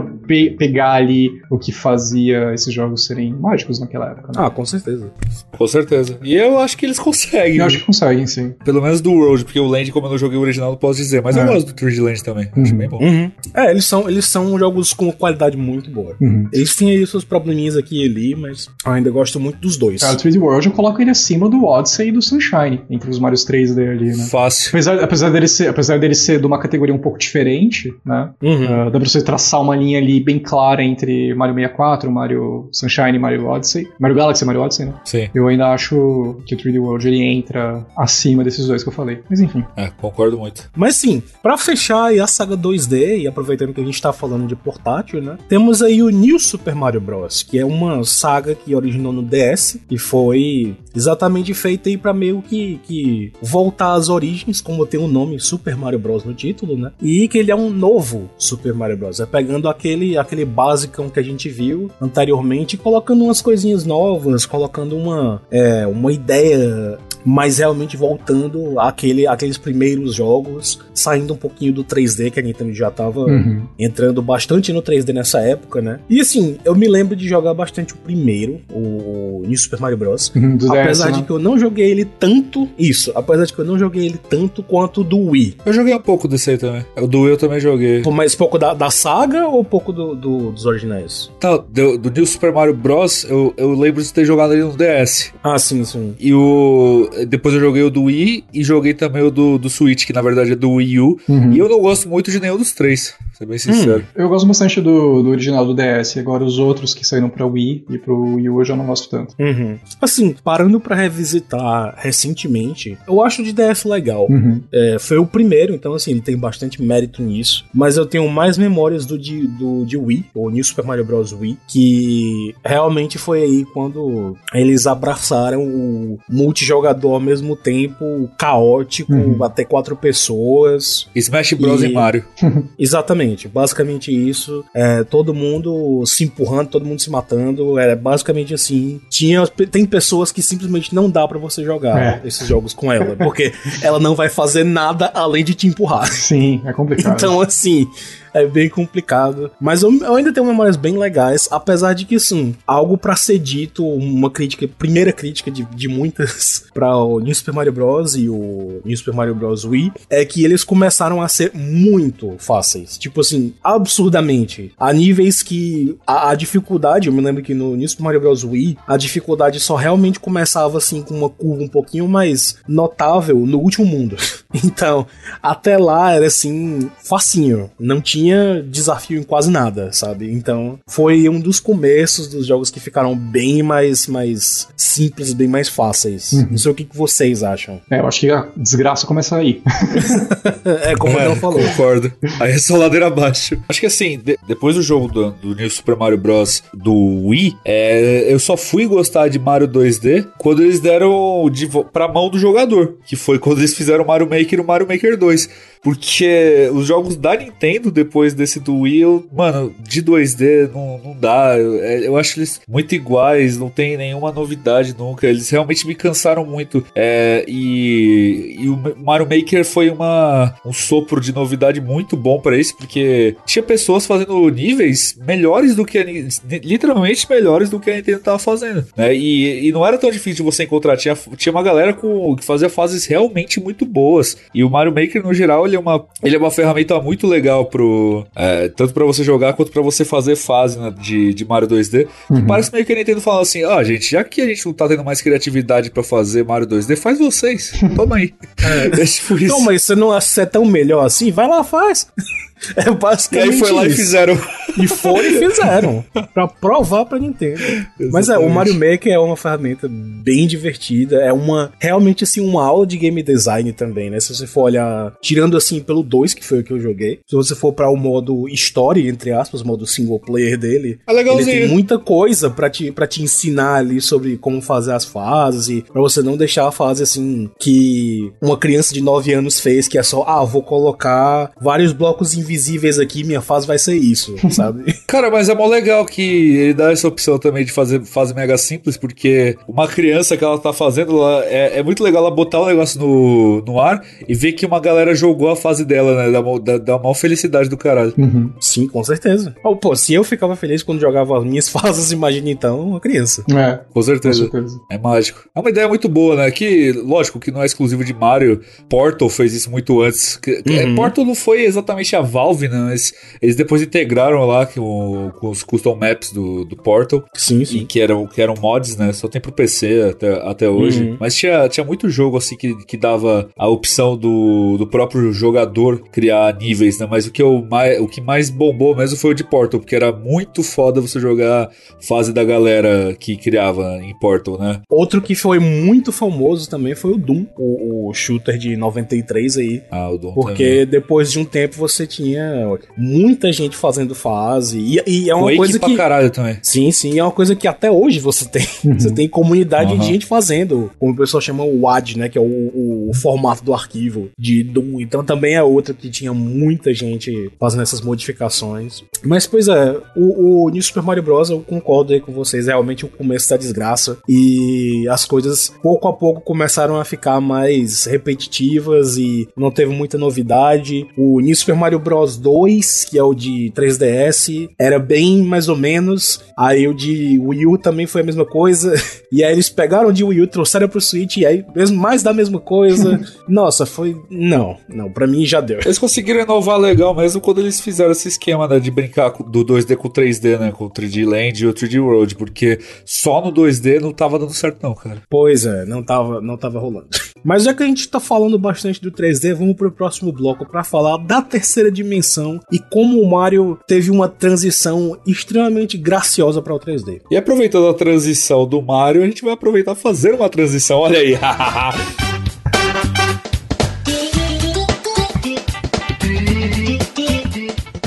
Primeiro de tudo, Mango e Carlos, é 64 ou 64? 64. Eu sempre falei 64. É, quem, Eu fala, quem fala 64 tá O objetivamente errado. Snake! Não, é, é, é 64, cara. Bizarro, mano. Mano do céu, qual é o problema do Snake? O Snake não gosta de Sonic. Tem que ser, cara, tem que ser 64. Não, é muito esquisito alguém falar É, 64. muito esquisito. E quem fala Mas não- se- mano, quem fala 64, pelo amor de Deus, eu já vi gente Não, falando 64. aí, aí eu Aí- acho que é alienígena. aí eu acho que é alienígena. Nunca ouvi ninguém falar, hein? Não dá, velho. 64, beleza. Ainda acho esquisito, mas beleza. Agora, 64? A 64, até, tem até amigos que falam, tá tudo bem. É, não, mas desde criancinha, desde criancinha eu falo Nintendo 64 e é 64 e ponto final. Eu também.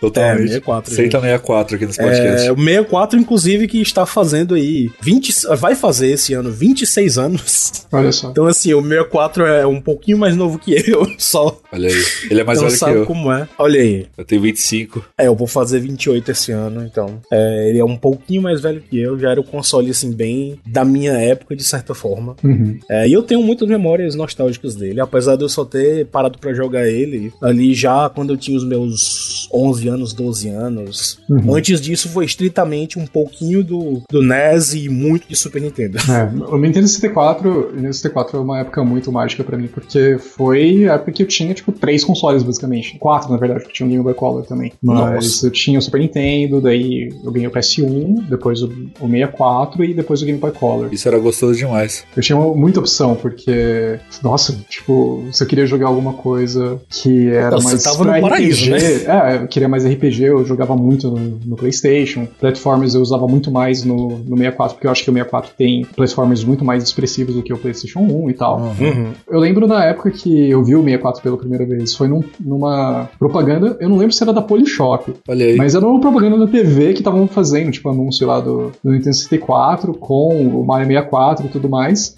E eu lembro que eu não entendia uhum. o que, uhum. que era um, um, Nintendo 64. Eu era muito criança ainda. Tipo, quando o 64 saiu, eu tinha 5 anos. 4 pra 5 anos. O Carlos acabou de falar Nintendo 64, velho. Ele acabou de, de trair a seita do 64. Não, Nintendo 64 eu geralmente falo. É, eu, eu, geralmente falo Nintendo 64, mas pra falar do, dos jogos eu, eu costumo usar o 64. Mas enfim. Pode crer.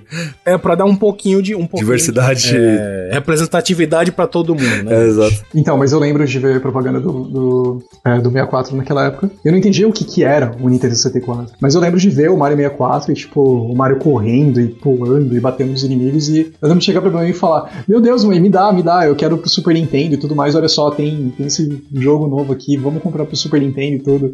E, tipo, não tem nem como aquele negócio rodar no Super Nintendo, não tem nem como encaixar o cartucho.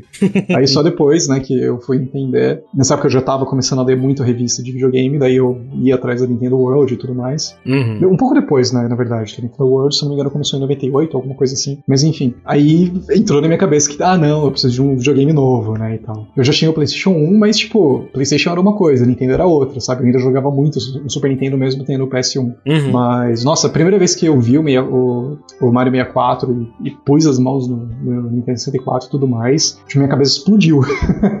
é uns momentos assim, muito tipo, putz, mano, que uhum. negócio absurdo, né? Sim. É, foi assim. O que o, que o Mario 2D foi, a, a, frase que eu acho que melhor representa, né? Que muita gente já falou, mas é, o que o Mario 2D foi para os jogos de plataforma 2D, o Mario 64 foi o que foi a mesma coisa para os jogos 3D, né? Ele foi assim, uhum. o que colocou o, o, padrão. Isso daqui é como você faz um jogo de plataforma 3D. É, o, o Mario 64 é impressionante, cara, porque assim, muito. olhando ele hoje, ele é muito, muito rudimentar. Eu acho que eu totalmente compreendo quem pegar e não, não descer o jogo, sabe? Não, não curtir. Uhum. Mas pra época, ainda mais pra mim, que tipo, eu lembro claramente desse, desse período, Mario 64 tava muito à frente de tudo. Tipo, 96 ali, cara, tipo, o mesmo ano que saiu Crash, sabe? A gente já falou disso na época do, do episódio do Crash e tudo mais. Mario 64 tá, tipo, muito à frente em, em muita coisa. Ah, né? com certeza. Com certeza. Eu tenho uma experiência bem diferente com o Mario 64 de, de vocês, que eu, assim como o Carlos, eu tinha bastante console nessa época, mas era porque eu contei isso em outro episódio, né? Meus pais nessa época eles tinham loja de videogame. Então tinha alguns videogames que ficavam aqui em casa. Aí tinha aqui, por exemplo, o Master System, o Mega Drive, tinha um Atari ainda, o 2600, o Super Nintendo e o, o Nintendo 64. Eu lembro de ter esses consoles e o PlayStation 1. Só que na época eu só jogava Ocarina of Time. por, por ter os consoles aqui, não tinha tanto jogo. Os jogos, tipo, dos de cartucho. Aí tinha mais jogos do PS1 que era, né, pirata e caralho. É, mas os de cartucho a gente tinha que pegar lá da loja. Então a gente pegava o que sobrava lá, né? O que. que... Então eu tinha poucos jogos e o Mario 64 nunca sobrava da loja porque eles, ele era o que mais vendia. Uhum. Então eu nunca tive o cartucho do Mario 64 é, e eu só ficava jogando o Ocarina of Time. Eu só fui jogar esse jogo quando saiu a coletânea no Switch, cara. Eu joguei ele ano passado pela primeira vez, então em 2000. Ano retrasado, né? 2020. Uhum. Nossa. Foi 2020 ou 2021 que saiu a coletânea? Enfim, o ano que saiu a coletânea. 2020. 2020, né? É, eu joguei só em 2020 o Mario 64 e o Sunshine. Eu não tinha jogado nenhum dos dois. O Galaxy eu já tinha jogado no Wii, mas o 64 e o Sunshine eu jamais tinha jogado. E aí eu joguei já em 2020, né? Muitos e muitos anos depois. É, e que nem o, o, o Carlos falou, ele é muito rudimentar. Só que óbvio que eu tentei pegar e colocar na minha cabeça que era um jogo de 96 e tentar entender o que que fazia esse jogo ser especial naquela época. É, e sem dúvida, assim, se for pensar, se você olha pro Mario Odyssey, a movimentação do Mario, muito do que tem lá, praticamente tudo tinha no Mario 64 já. E o Mario Odyssey é um jogo de 2017. Então, ele, uhum. o Mario 64 é sem dúvida um jogo muito, muito impressionante. Apesar de, né, ter, ter coisas que envelheceram, né? Um dos primeiros jogos 3D da história dos videogames. Então, a câmera dele é uma bosta, mas isso é natural. Sim, com certeza. Não sabia é. como, como fazer câmera na época. É, o próprio conceito da câmera era uma coisa que a Nintendo meio que não sabia como é que ia explicar para você. Tipo, uhum. como assim você tá controlando a câmera? Então eles botaram um inimigo de Mario, que era o Lakitu, pra, pra ficar controlando a câmera. Ele pede Eu acho oh, isso muito bonitinho. É ele que tá controlando, sabe? E ele faz, eles fazem isso até hoje no Mario Kart. É. Sim, eu, sim. Eu acho muito legal que, tipo, dentro do castelo tem uma parte que você entra e ela é espelhada. E se você olha no espelho, tem o, ele ali atrás de você numa nuvem, né? Segurando a câmera. Muito. Sim, muito, sim. É um detalhe bem então, bacana. Então, peraí, é, Mario 64 e espelho, Ray Tracing no 64? Olha aí.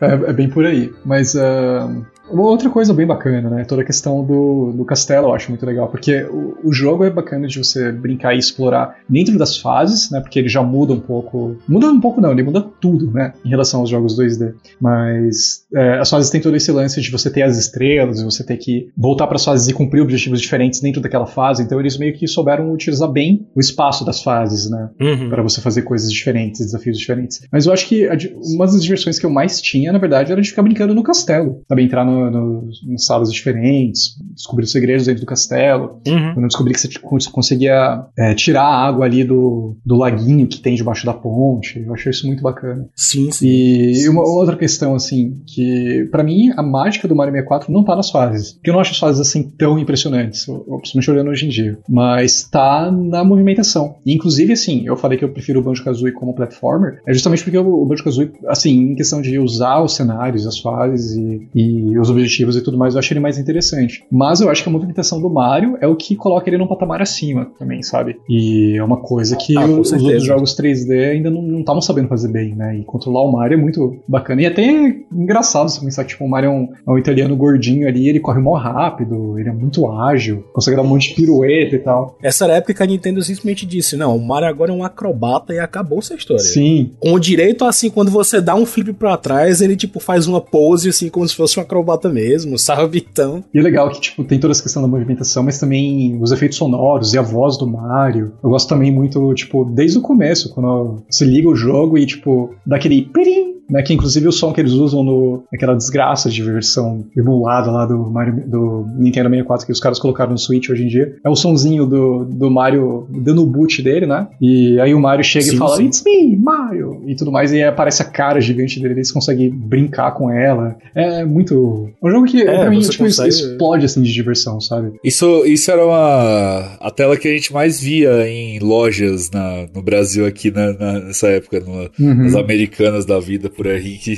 ficava lá o 64 exposição e aí você ficava puxando a cara do Mario lá. Tinha um monte de gente brincando com isso. É, mas realmente, assim, eu, eu acho que vale lembrar, né, que essa aí foi a época que realmente eles trouxeram o Charles Martinet pra dar a voz para o uhum. Mario, né? Não foi, não sei se foi a primeira, porque tinha alguns jogos de PC, tipo jogos educativos assim de Mario e que eles já tinham utilizado a voz, então eu não lembro agora se o, o Mario 64 foi o primeiro, mas foi um dos primeiros e foi um jogo bom uhum. que usou a voz do Martinet, né? Então até hoje o cara tá aí fazendo a, a dublando o, um dos personagens mais famosos, se não o mais famoso dos videogames. E o mais curioso é que e é personagem que não fala nada, né? Pois é, um, a maioria do, do, A maior parte do jogo ele só fala, tipo. Só faz onomatopeias, ele não fala, uhum. só o ahá, o ru e essas coisas. Então, assim, interessante você parar pra pensar. E, inclusive, só que um, um breve adendo, queria dizer que o, o, Charles Martinet, que faz a voz do Mario, também faz um dos dragões no Skyrim. Então, é assim, verdade. você parar pra pensar, é muito engraçado. e, inclusive, ô Mago, só pra complementar o que você falou, realmente o que você disse, né? O primeiro papel da vida dele como Mario foi no jogo interativo de educação do Mario que chamava Mario Fundamentals. E eu... Uau! e aí depois o primeiro trampo de verdade, né, tipo de um jogo maior foi o Mario 64 mesmo. Uhum. Aí eles estavam testando as águas, né, e depois, não, tá, esse cara, esse cara sabe o que ele tá fazendo. e aí colocaram no Mario 64. E aí vamos botar o Chris Pratt pra fazer o filme, porque é pau no cu dele. Sim. Uau, a gente vai chegar lá.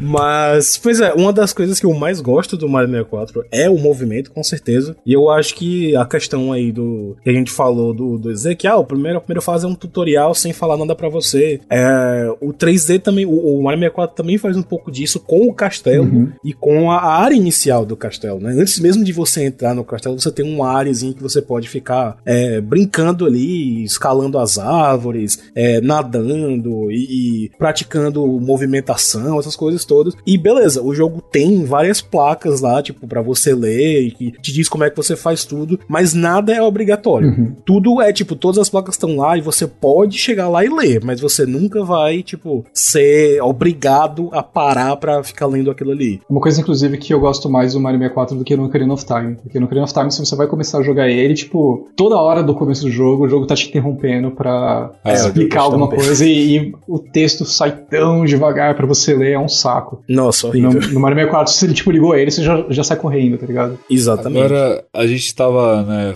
a gente tá falando de toda a franquia aqui, e todas as franquias lendárias que são tão antigas assim, tem seus altos e baixos, né? Não dá pra ser alto toda vez. E aí a gente chega na, no jogo mais polêmico do, de toda a franquia Mario. É, acho que incluindo 2D e 3D, assim, do- da franquia principal, Super Mario Sunshine é disparado, assim, o que eu mais vejo críticas a ele, né? O jogo do, do GameCube que, nossa, esse jogo aí é complicado, hein? É, vamos começar pelo fato que ele é para o GameCube, né? E o GameCube é, um, é um console assim que é amado de coração por muitos é, fãs da Nintendo e por muitas pessoas no É, é um geral. dos meus consoles favoritos, inclusive. Mas ele Pois não é. vendeu muito bem, né, comparado aos outros. Mas ele não vendeu bem e ele foi, assim, quase por, por muita gente considerado um console fracassado.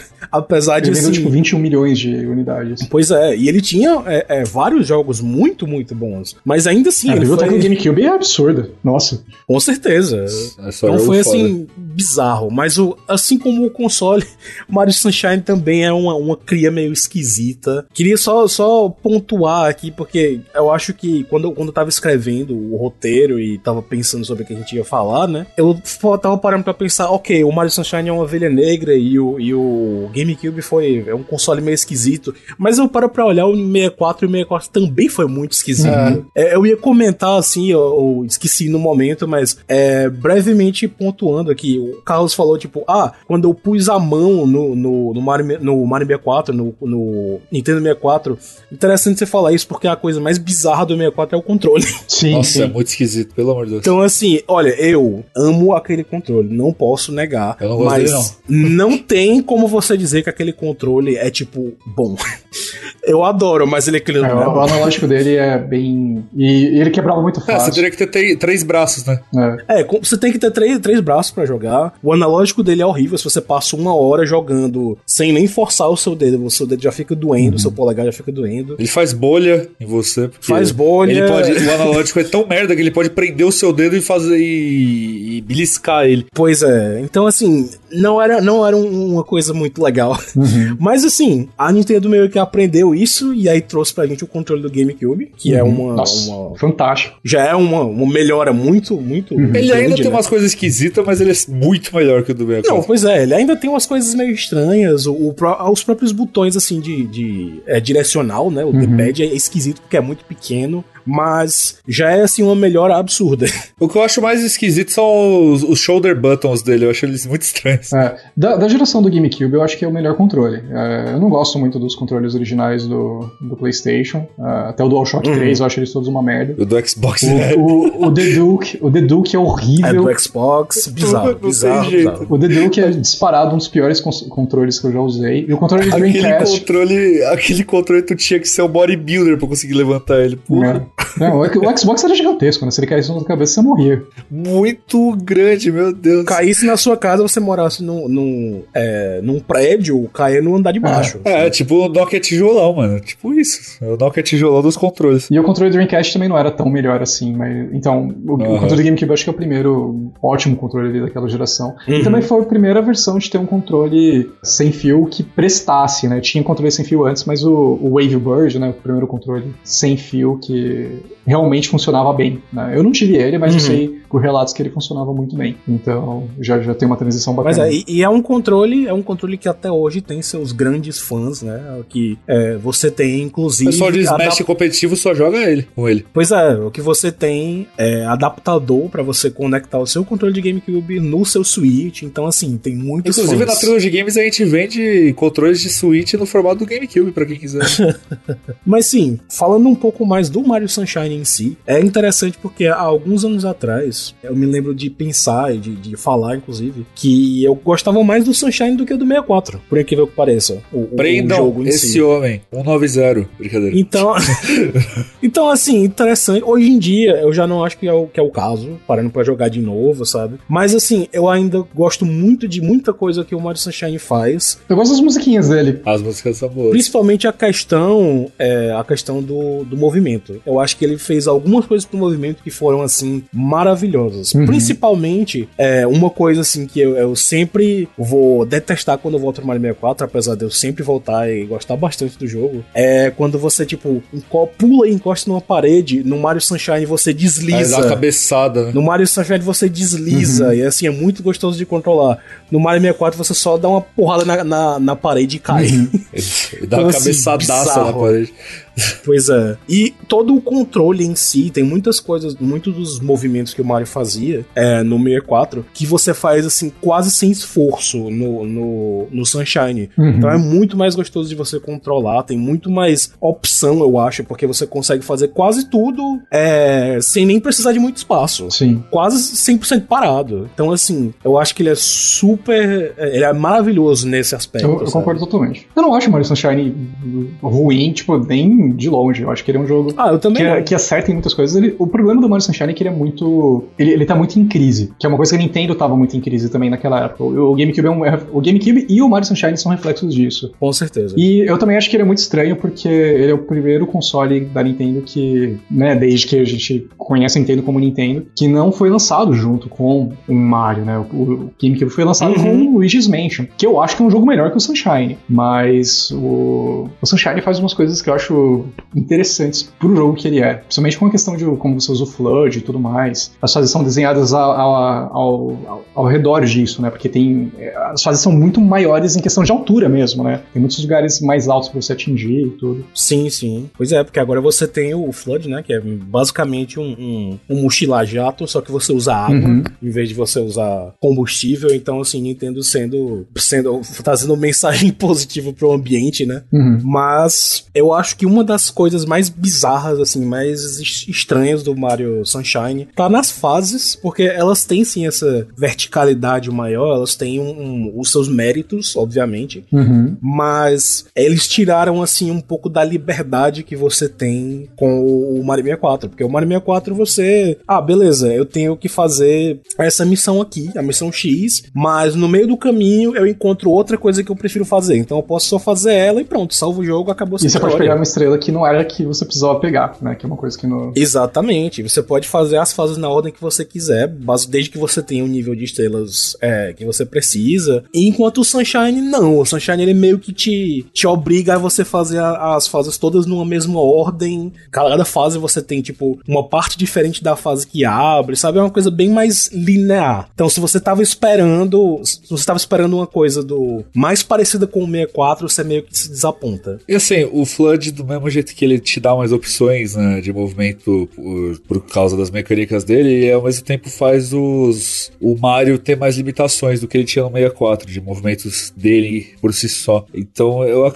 Assim, eu joguei o Sunshine, como eu falei, em 2020, e eu tentei também ter a cabeça de, do jogo da época e tal, mas ele é um jogo que eu não gosto muito. Infelizmente, ele é o único, o único Mario 3D que eu não tenho vontade. Quer dizer, o, Odyssey eu também não tenho muita vontade de revisitar, mas o Sunshine ele é um jogo que, sei lá, cara, não me desceu muito. É, eu, eu consigo ver o que ele faz de, de bom, mas ele não é um jogo que me pegou de maneira nenhuma, assim. É, ele tem as músicas legais, ele é bem bonito. Uhum. Só que, não sei, eu, os problemas dele me tiram do jogo. É, o Flood, eu acho que ele é uma ideia legal, mas ela não foi muito bem executada por diversas uhum. fases. Tem fases que acaba sendo muito frustrante o uso dele. No, no geral, eu não, não sou muito não sou muito fã desse jogo, não. Mas ele, ele, como eu falei, ele tem suas qualidades, né? Só que eu acho que eu vejo ele quase como um Skyward Sword para Zelda, só que eu gosto de Skyward Sword ainda. Acho que Skyward Sword tem mais acertos que o Mario Sunshine.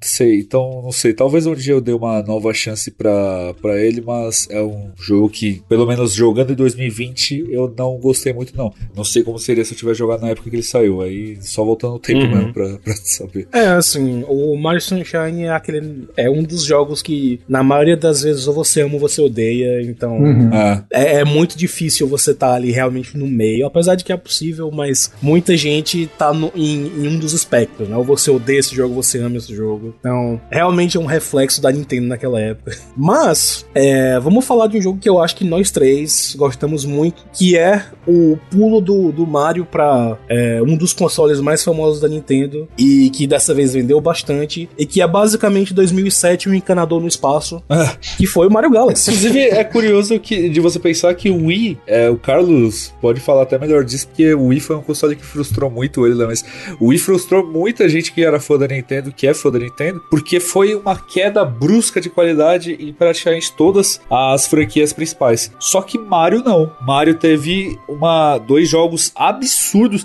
Isso só falando da, da, da franquia principal. Depois, na, no próximo bloco, a gente vai falar de outro jogo de Wii que é magnífico do Mario. Então, o Wii é um dos melhores consoles para jogar Mario. Uhum. Ele tem muito, muito jogo bom. É, e é, como eu falei, curioso se você for comparar com, com Zelda, que teve o port do Twilight Princess, que não foi um port tão legal. Teve o Skyward Sword, que é um dos Zeldas que a galera menos gosta. Metroid também não, não foi muito bem aceito né, na época do, do Wii. No geral, as franquias grandes da Nintendo não estavam bem das pernas no Wii por causa de toda essa questão do controle de movimento, mas não foi assim com o Mario Galaxy e o Mario Galaxy 2, né, que são duas masterpieces aí do, do Wii, o que é raro de vocês falar, né? Tem poucas pessoas que pegam jogos do Wii e falam, esse jogo aqui é uma masterpiece, mas Mario Galaxy 1 e 2 você ouve muito e com toda a razão do mundo, né? A nota deles é altíssima e a galera ama muito, não à toa, porra, não é nem, nem um pouco incomum você ver as pessoas falarem que o Galaxy 1 ou o Galaxy 2 são dos jogos favoritos da vida, os Marios preferidos, e o Galaxy 2 é meu Mario preferido. Ele, ele é aquele Mario que eu tava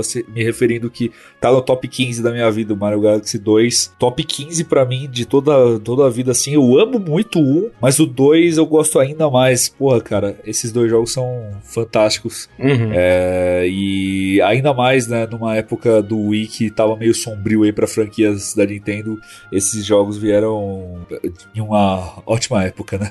Um, ótima, um ótimo tom.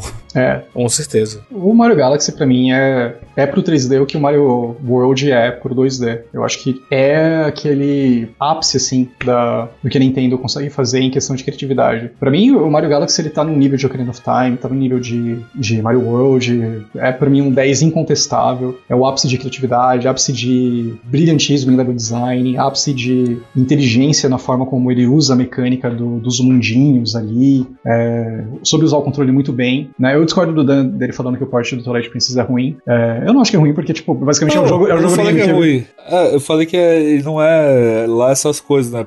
Da questão do, do controle de movimento. Sim, sim, sim. Mas o que eu ia falar é que, tipo, é um port que, tipo, sabe usar bem o controle, mas o que o Galaxy faz é, é de outro nível mesmo. E é bacana que a transição que ele fez no remaster, entre aspas, né, de, é, de Switch funciona ainda melhor né, do que a versão original. Mas enfim, o, o Galaxy pra mim é um ápice realmente ali da, da atividade da Nintendo e na verdade é um dos motivos de eu criticar tanto a Nintendo hoje em dia, porque, tipo, é a empresa que fez todas essas pedradas aí, né?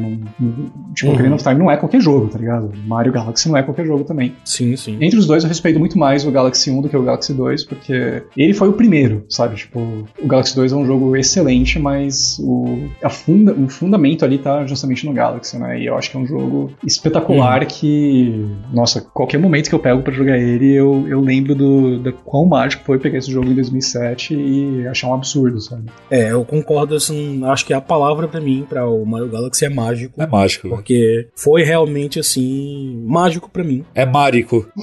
eu gostava muito do meu, do meu, do Wii, mas assim, eu realmente concordo que algumas franquias a Nintendo realmente estava mal das pernas, mas não foi o caso com Mario Galaxy. Toda vez que eu paro para jogar, ainda hoje em dia é um deleite. É, eu entendo que tem algumas pessoas que simplesmente não curtem tanto pelo fato de que, assim, ele é um Mario 3D que ele volta bem mais para a questão da linearidade, uhum. né? Ainda mais do que o Sunshine. É, ele realmente é bem mais, tipo, fase atrás de fase, é, com um mapinha para você escolher ele, a fase que você quer ir. Pô, gostoso demais. Bem ao estilo do Mario World. Mas, é, no que ele faz, eu acho que ele é maravilhoso. Uhum. Eu acho que ele é excelente. E com certeza é um dos meus jogos de plataforma favoritos. Mesmo ele tendo aí alguns momentos que não são, não são muito legais, mas para mim, assim, todos os. É, as coisas positivas sempre, sempre vão, vão ser brilhar mais do que as coisas negativas. Se você for pra, pra pensar, até o 64 também, ele, eles,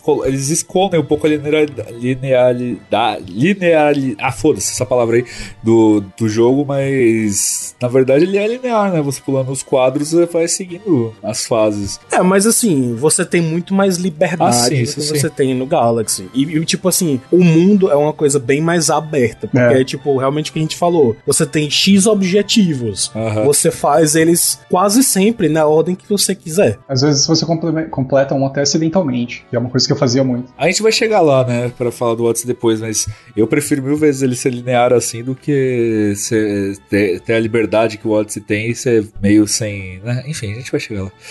É interessante porque eu, eu realmente tô, tô curioso pra gente chegar no Odyssey, que vai ser daqui a pouco, mas realmente o Mario Galaxy 1 e 2 são maravilhosos. Qual deles é melhor? Foda-se, não me importa. Os dois são jogos incríveis. Exato. É, eles são bem pau a pau em, em questão de qualidade. Sim, sim. É, qualquer um dos dois, como eu falei, eu, eu, respeito mais o Galaxy 1 por ele ter sido o primeiro. E o 2 é basicamente uma DLC dele. Mas de extrema qualidade. Não, pois é, eu concordo com isso. Sempre, sempre concordo com isso. Você abre o dicionário e você vai em tanto faz, tá lá Galaxy 1 ou Galaxy 2. É. E mais uma coisa que eu queria falar também, que eu gosto muito no Galaxy, que é o primeiro Mario de ter, que tem uma trilha orquestrada. E é uma trilha lindíssima. Muito né? boa. Excelente. Com os momentos ali absurdamente belos por conta da trilha sonora. E é um jogo que usa bem os gráficos do Wii, é um jogo bonito. É um jogo que roda 60 Com FPS certeza. já também. Então controlar o Mario é ainda mais gostoso do que os jogos anteriores, que eram a 30. Uhum. E eu não sou muito fã de controle de movimento, mas o Galaxy consegue fazer de uma maneira impressionante. Assim, o controle de movimento dele não, não me irrita, como a maioria dos jogos. Ele, na verdade, é muito bom. É, porque ele é muito natural. Galaxy, né? O Galaxy não funciona sem os movimentos. Eu acho que ele. É, e não é um não é um controle de movimento irritante, né? Então é uma coisa assim muito absurda de, de, de eles terem conseguido fazer, né? O Skyward Sword, eu entendo o que eles quiseram fazer com o controle de movimento, mas eu não gosto muito do. Eu não gosto nada do controle de movimento do Skyward Sword. Eu, eu me frustrei bastante com isso jogando no Switch e no Wii também, mais no Wii do que no Switch. Uh, só que aqui no Galaxy eu acho que eles acertam um em cheio na questão do controle de movimento ali. Ele não me irrita. É bem bom. Uhum. Agora fodeu. Então, polêmica aí.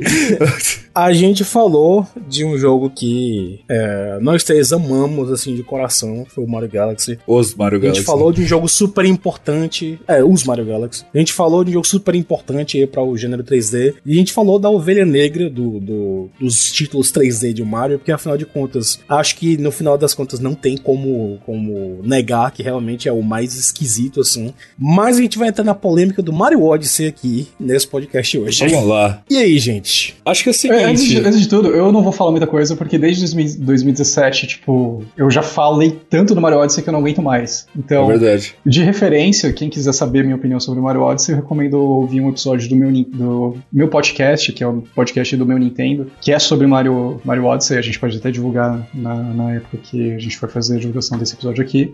Minha opinião mais elaborada tá lá, então eu não vou falar muita coisa sobre o Odyssey por conta desse episódio, porque eu não aguento mais falar desse jogo. Então... Inclusive, o Carlos tomou muita pedrada por causa disso na época, por causa que Mario Odyssey, é, para muita gente, muita gente mesmo, é o melhor Mario de, de todos os tempos. E quem sou eu para julgar as preferências das pessoas? Mas para mim tá longe pra caralho, assim, ele... Na verdade, ele é um dos meus, dos que eu menos gosto dos, dos 3D. É o Mario que eu menos gosto, tipo, disparado. É, eu não tenho o menor interesse de voltar pra ele. Uhum. É, então. Eu acho que eu gosto mais dele do que do Sunshine, mas todos os outros eu gosto mais que o, que o Odyssey. E, e tem muita gente, muita gente mesmo, que ama o Odyssey de paixão. É, só que, cara, tem, é, tem um podcast que eu ouço direto, né? Que é o Jogabilidade, que o Tengu, que é um participante do Jogabilidade, citou. Ele, ele falou essa frase pra, pro Odyssey, e eu acho que é a melhor frase possível para descrever o Odyssey. Ele é uma viagem de drogas. Ele tá sempre querendo te drogar para te dar ali uma felicidadezinha. Só que quando a, a, o efeito da droga passa, ele é só vazio, tá ligado? Ele não tem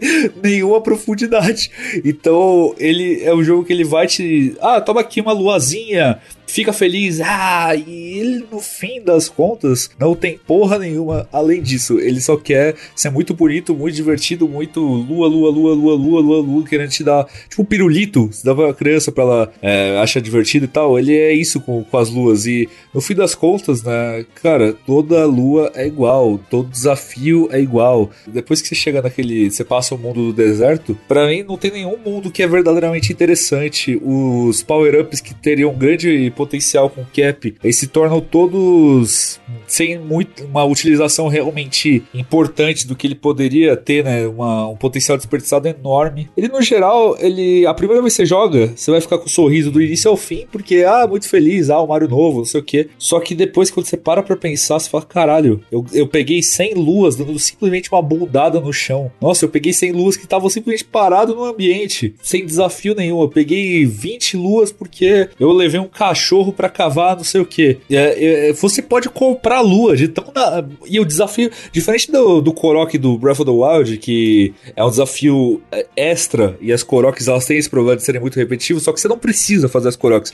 As luas, o jogo ele é feito ao redor disso. Então imagina o Breath of the Wild que o objetivo é só, pra, só ficar pegando Korok. Mario Odyssey pra mim é isso, só que o movimento do Mario, ele é tão gostoso no Mario Odyssey que... E os power-ups, eles são tão divertidos, a questão do cap, que meio que acaba né, disfarçando tudo isso. Ele consegue disfarçar muito bem. Mas as boss fights são as piores da franquia para mim, elas são todas iguais, todas a mesma coisa. Uh, Mario Odyssey realmente ele é um jogo que eu não acho muito legal, não. Eu, assim, se eu, eu consigo ver partes boas dele. A Jump Up Superstar é, é, é muito boa, que, que tem a parte lá do que você tá na cidade, New Dog City, que inclusive é uma parte que eu gosto, uh, e você começa a andar 2D enquanto toca a música, eu acho bem legal. Uh, e também o Dark Side of the Moon, eu acho, acho da hora também. Mas no, na totalidade da experiência, eu, eu acredito, né, na, na, pela minha experiência, pelo menos, que ela fica muito aquém do que poderia ser. É um jogo com muito potencial, mas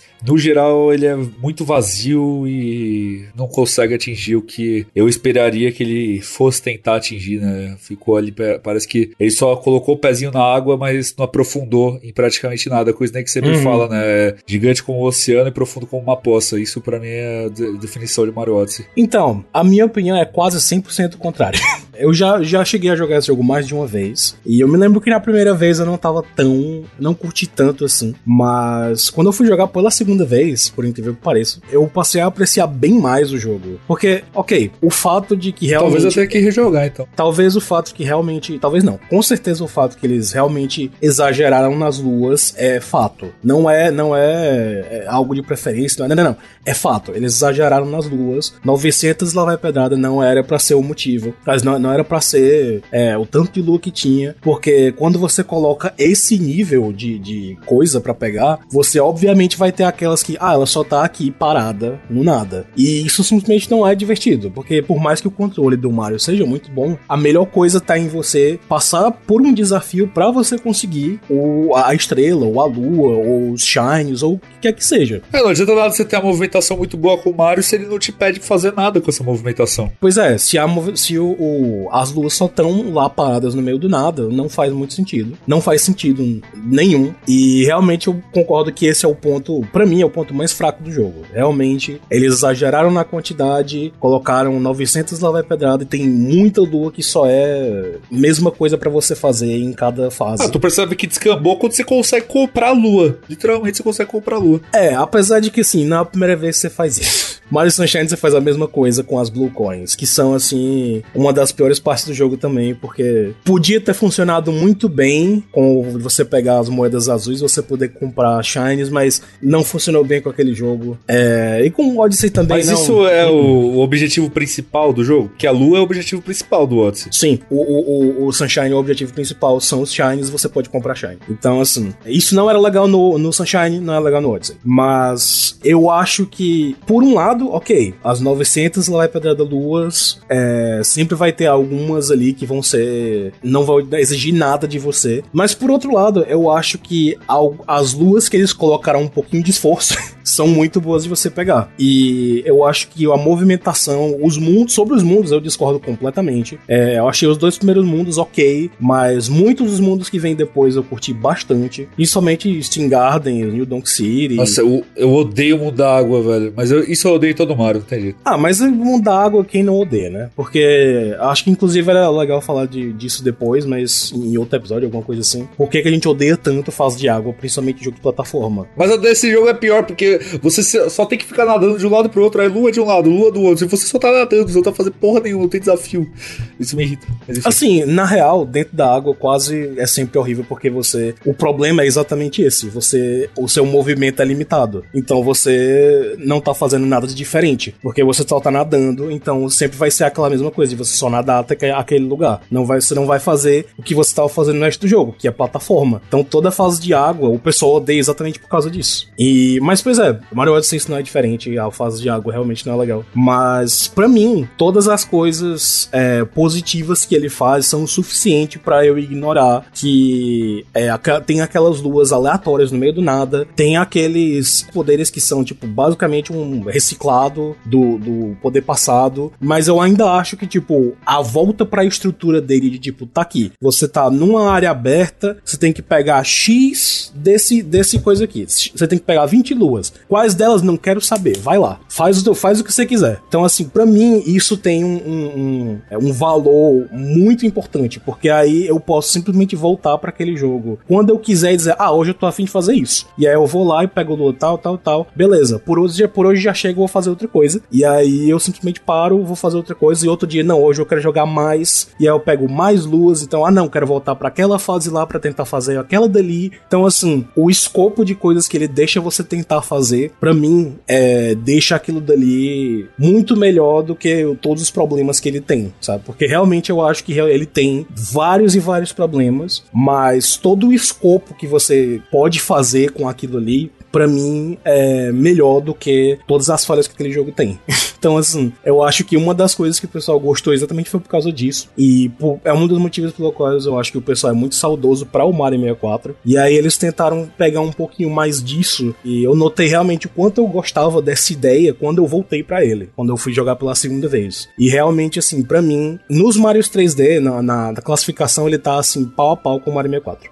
O Mario 64 é o meu segundo favorito. Então, assim, eu entendo o que você tá falando eu entendo quem gosta também do jogo, que para mim realmente se o se as luas são o objetivo principal do jogo e tudo ao redor é para o desafio da lua, se, a, se os desafios da lua são todos iguais, o jogo acaba se tornando tudo igual, tudo tipo sempre a mesma coisa para mim. Não, esse que é meu problema, mas assim, apesar de eu ter falado que depois do, do deserto os mundos começam a dar uma piorada, ainda tem o New Donk City depois que é um mundo que eu gosto muito, né? Então não é, no geral tem altos uhum. e baixos, mas tem muitos mundos que eu acho bem é qualquer coisa depois né, de New Donk City, por exemplo. É o mundo da neve, o mundo da água. Todos esses, esses mundos daí pra frente, né? São mundos que eu não gosto tanto. E o que mais me incomoda mesmo nesse jogo são as boss fights, que eu acho elas muito sem, sem graça, velho. Todos são iguais. Uhum. Mas a boss fight contra o Bowser no final eu acho legal. O problema é que ela repete três vezes. Apesar de que, assim, eu vou aqui lançar o, o, o contra-argumento nem ser advogado do diabo pra dizer que boss fight em Mario é um negócio que nunca foi bom. Ah, Vamos e convenhamos. Mas é, é um negócio que, assim, se você for comparar o castelo, se você for comparar o castelo do Bowser com a luta contra o Bowser, é assim, noite e dia. As lutas são, nossa. Não, eu falo que a boss fight de Mario é boa, só que desse jogo é pior. Tem uma boss fight que é literalmente você só fica do lado do, do bicho e dá três pulos que ele morre. Não tem desafio nenhum. Ele, antes, pelo menos, tinha A Mario Galaxy também. Ah, mas eu... Então, assim, pra mim, tá no, no, Elas por elas, entendeu? Porque todo jogo de Mario, pra mim, tem essa mesma coisa. O tipo, 3D World okay, tem ótimas tem boss algum... fights, por exemplo. A do carro, a do carro é legal. A do carro é legal, mas aí depois fica meio, meio a mesma coisa. E você luta a contra. Você tem que escalar o... a torre lá com a roupa do gatinho. Você luta também. contra o, o, Você luta contra o Bum Bum e a Pompom 40 vezes no jogo, entendeu? Então, assim. para mim tem muitos da, muitas das coisas que, ah, mas no Odyssey isso daqui não é legal. Beleza, mas nos outros também tinha. Então, assim, não é uma coisa boa, mas é uma coisa que tá lá já há não sei quanto tempo. Então, para mim, a expectativa não tá tão alta, entendeu? Mas é basicamente isso. Eu acho que o Mario Odyssey é um jogo muito. Eu gosto muito dele. Apreciei bastante depois que eu joguei mais uma vez, mas assim, vai também da sua expectativa. Sim. Então, se você prefere um jogo mais linear, com certeza o Galaxy vai ser muito mais do que você prefere Fere. É, bom, eu disse que eu não tenho muita coisa para falar do Odyssey porque eu já falei muito dele e eu não tenho mais saco. E eu recomendo que vocês ouçam o episódio lá que eu falei do, do meu Nintendo. Mas só pra não falar que tipo, Odyssey é um lixo e tudo mais, porque ele não é, eu só não gosto dele. É, eu acho que assim, em questão de câmera, ele tem uma das melhores câmeras em jogo 3D Sim. que eu já vi. Eu acho que ele tem a melhor movimentação disparada do Mario em qualquer jogo 3D dele. O meu problema é que eu não me senti desafiado em quase momento algum. E eu acho que ele é um dos jogos menos criativos da Nintendo. Eu acho que ele tem muita variedade de ideias ali, mas eu não acho que as ideias são ideias muito cativantes. Então, eu acho que ele é um jogo muito polido para um público que não sou eu. Então, é basicamente por isso que eu não gosto dele. Concordo totalmente.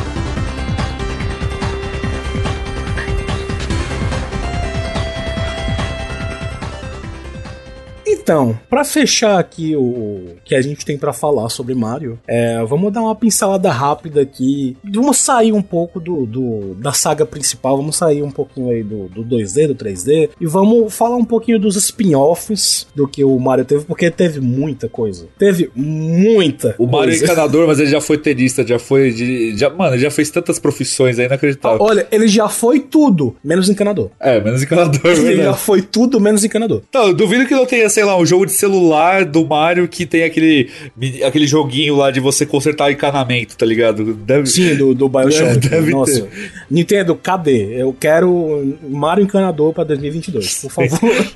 tá na hora. Mas sim, eu acho que vale a pena a gente mencionar uns dois ou três jogos aí de spin-offs pra gente. Vou começar falando um pouquinho aí do, de uma saga que eu acho incrível com relação ao Mario, que é o Mario Luigi. Oh, boa. Que realmente o nome parece esquisito, pô, mas Mario Luigi não é não é assim em todo jogo. Mas o nome da saga realmente é Mario Luigi. Começou com o Mario Luigi Superstar Saga. E aí foi pro Partners in Time, foi o Bowser's Inside Story. Tem mais uns dois, três jogos. É, foram feitos, se não me engano, pela Alpha Dream, que infelizmente fechou as portas, não, não tá mais funcionando. Mas são jogos de RPG do Mario que funcionam muito, muito bem juntamente ao, ao, Paper Mario, né, que também é uma saga de RPG de Mario, e o, o, Super Mario RPG, que vem anteriormente, eles são jogos de RPG que eles são meio que o combate deles é meio que focado em você apertar o botão, o botão na hora certa para você causar mais dano, para você negar dano, coisas do tipo. E eu acho que o Mario Luigi é legal exatamente porque ele mexe assim com a mecânica dos dois irmãos, do Mario e do Luigi, você controla os dois ao mesmo tempo, é, cada um só com um botão. O original, o Superstar Saga foi para o Game Boy Advance. Então você controlava o Mario com o botão A, controlava o Luigi com o botão B. Então você ia todo aquele aspecto de RPG, os turnos, as começar as batalhas, tudo isso usando meio que aquele controle de Mario Bros. Então tudo meio que voltado para os pulos. Eles também incluem lá os martelos, que são uma coisa que tá inclusa em muitos dos, dos Marios anteriores, até no próprio Donkey Kong. E eu acho que é uma saga muito legal, principalmente pelo por essa inovação do combate, porque RPG geralmente você só espera que seja escolher as coisas nos menus e ver as coisas acontecerem. E beleza, isso tem tipo a sua o seu valor com certeza, é uma coisa muito mais tipo relaxada, mas eu acho que esse aspecto dos jogos assim de RPG que precisam que você aperte os botões na hora certa, quase como uma QTE, uma Quick Time Event, que é uma coisa que eu critico muito, só que para um RPG eu não sei o que exatamente foi que para mim só clicou, aquilo ali funcionou extremamente bem. E é uma saga que eu jogo desde o Game Boy Advance e amo de coração. Fico de coração partido que a Alpha Dream tenha fechado, mas é uma saga que eu acho maravilhosa e com certeza recomendo demais para jogar. Fora isso, eu acho que vale a pena mencionar, é, vou mencionar só mais um, que a gente já tá um pouquinho mais apertado de tempo, né? Apertado de tempo, mas eu vou falar sobre Wario Land, porque é uma saga que foi bem é... Ah, inclusive, você tinha notado para falar também do Yoshi's Island, o engraçado que Yoshi's Island na minha cabeça não era spin-off porque ele tem o Mario World no nome, né? Ele é o Mario World 2. Pois é, tipo, o, o Yoshi's Island é o Mario World 2. É, vamos falar dele então. O Mario World 2 só tem esse nome pra basicamente vender bem, sabe? Pra dizer, olha, isso aqui é um jogo de Mario. Sim. Mas ele é basicamente um jogo de Yoshi, o Super Mario World 2, ou Yoshi's Island, que é o nome mais, mais popular dele. Se passa no mesmo universo, mas em uma linha temporal, basicamente, que o Mario ainda é bebê. E você controla o Yoshi pelo jogo inteiro. E esse é outro dos jogos de plataforma que eu amo de paixão, tá no Super Esse Nintendo. jogo é muito bom. O segundo jogo é ok, o terceiro jogo é ruim. É, É, mas a gente ainda teve, assim, na saga, alguns outros jogos que pegaram uma magia muito legal daquilo, como o Yoshi's Woolly World, do Wii U. Esse é bom também. Também foi lançado pro 3DS. Mas é realmente, assim, uma saga que você pega da, das características que você tinha do Yoshi no Mario World, como a questão de você engolir os inimigos. É, e aí eles adicionam a questão aí que Yoshi bota ovos, aí você pode usar os ovos como munição. É uma, uma questão bem diferente, assim, de um, um take bem diferente no, na fórmula do Mario World. Eu acho que funciona muito bem, mas assim, eu sou, eu sou suspeito para falar porque o Yoshi é provavelmente meu personagem favorito da, da saga inteira. Então, mas eu tenho muitas memórias boas do Yoshi's Island. Eu acho que ele ainda é um, um dos jogos assim que se destaca mais do Super Nintendo. É, o estilo de arte dele assim, uma coisa bem bem, como é que eu posso dizer, de, de cera assim, um, bem como se fosse um desenho de uma criança. É uma foi meio que uma resposta para o Donkey Kong Country, mas a gente fala mais disso em episódio. Mas eu acho que ele dá uma, uma identidade visual maravilhosa pro jogo, sabe? Eu acho que esse, essa estética, assim, realmente de, de uma coisa mais infantil, mais criança mesmo, é quase como o mundo sendo visto aos olhos do Mario, que é um bebê naquela época, né? Então todos os inimigos que são menorzinhos no Mario World são maiores agora. E é uma coisa bem diferente, sabe? Um estilo de jogo bem diferente, mas eu acho que funciona maravilhosamente bem. E é também um dos jogos de plataforma de Super Nintendo que eu mais amo. E é basicamente isso. Para pincelar um pouco do Wario Land que eu falei, mais rápido. Depois do Super Mario Land 2, eles pegaram a ideia do Wario ser o antagonista e, ah, vamos fazer um jogo com ele. E aí foi para o Super Mario Land 3, também conhecido como Wario Land. E aí, a partir daí, a gente tem uma saga toda de, tipo, vários jogos de Wario Land que eu queria muito que voltasse. Parou no Wii, mas eu queria demais que voltasse. Que é todo focado no Wario, que é aquele personagem bizarro, ganancioso da Nintendo. E os jogos deles são bizarros que nem a personalidade dele. Os jogos são extremamente bizarros, assim como o personagem. Chega uma hora, basicamente, que o Wario é invencível, porque a mecânica da fase tá no que que você faz o Wario sofrer.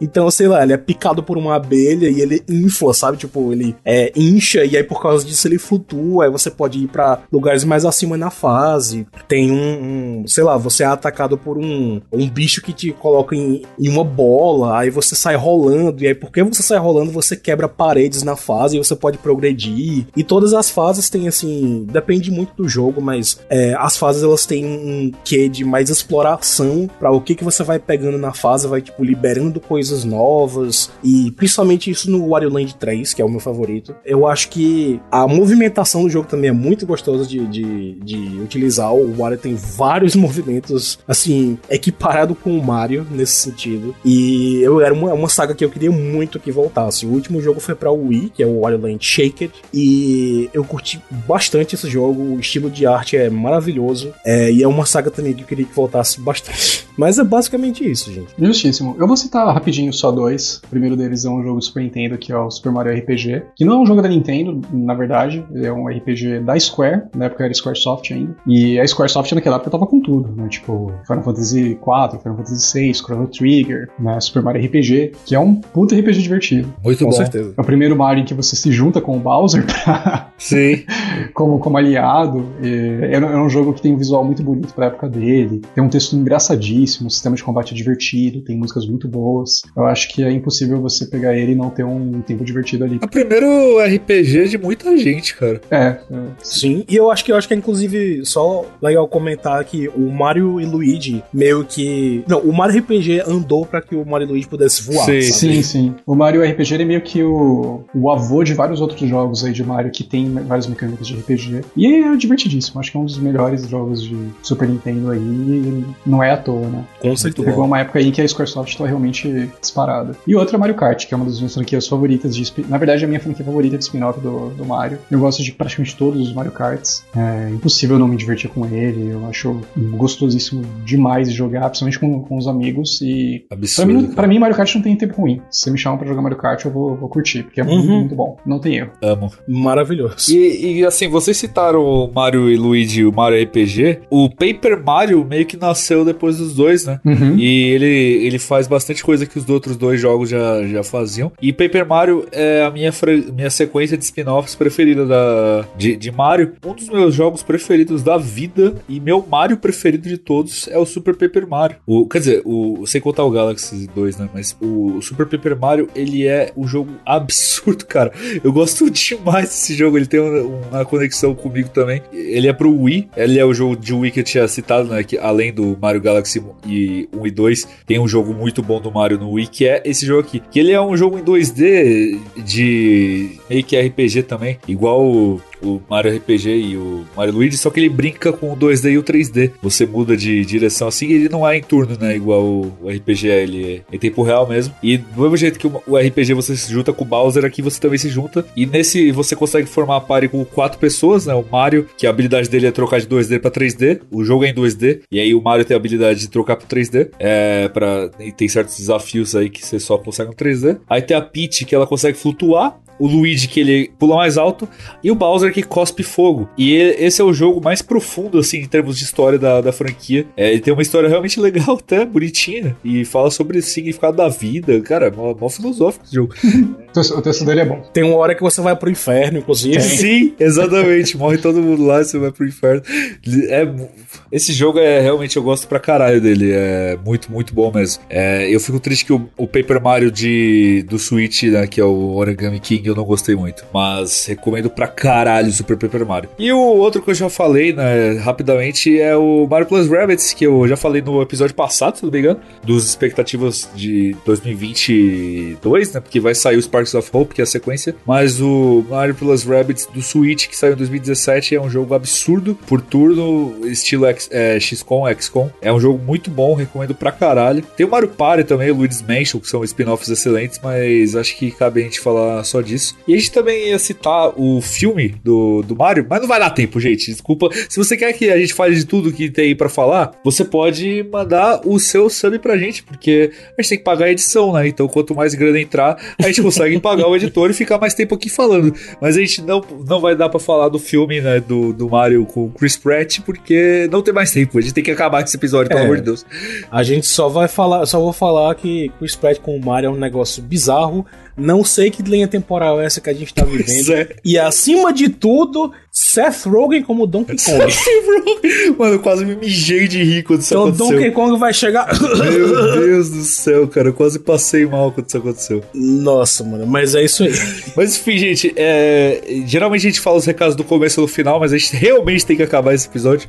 Então, muito obrigado por ouvirem até aqui. É, peço perdão por a gente ter que acabar tão repentinamente, mas faz parte do, do do planejamento, não tem, não tem jeito. Como eu falei, se você quer ajudar a gente, twitch.tv barra de podcast e manda o seu sub pra gente. Manda também o seu feedback se você gostou desse episódio, qual os seus Marios preferidos, o que, que você mais gosta ou desgosta da franquia. Segue lá em, em arroba podcast underline. Fechou? Esse aqui é nosso segundo episódio do é, do, do, do, mês, ano? né? Do, do, ano, é, inclusive, do mês e do ano. É, esse episódio provavelmente ele vai atrasar. A gente sempre posta no dia aqui, no, nas Na quintas, quintas, às 14 horas. Mas provavelmente esse episódio vai sair na sexta ou até no sábado. De qualquer forma, na semana que vem já volta ao normal. Então, lembrando, toda quinta às 14. É, independente do dia que vocês estiverem ouvindo esse episódio, no dia 20 de janeiro a gente está de volta com mais um episódio da nossa programação especial dos melhores de 2021. Fechou? Muito obrigado por terem ouvido até aqui. Até dia 20 de janeiro. Meu nome é Dandonato, arroba Dandonato96. Meu nome é Carlos, arroba tchau SMTG. E eu sou o Mango, você me encontra em arroba eu sou o Mango no Twitter. Ele mudou de arroba, hein? Olha só, tem que mudar a descrição também.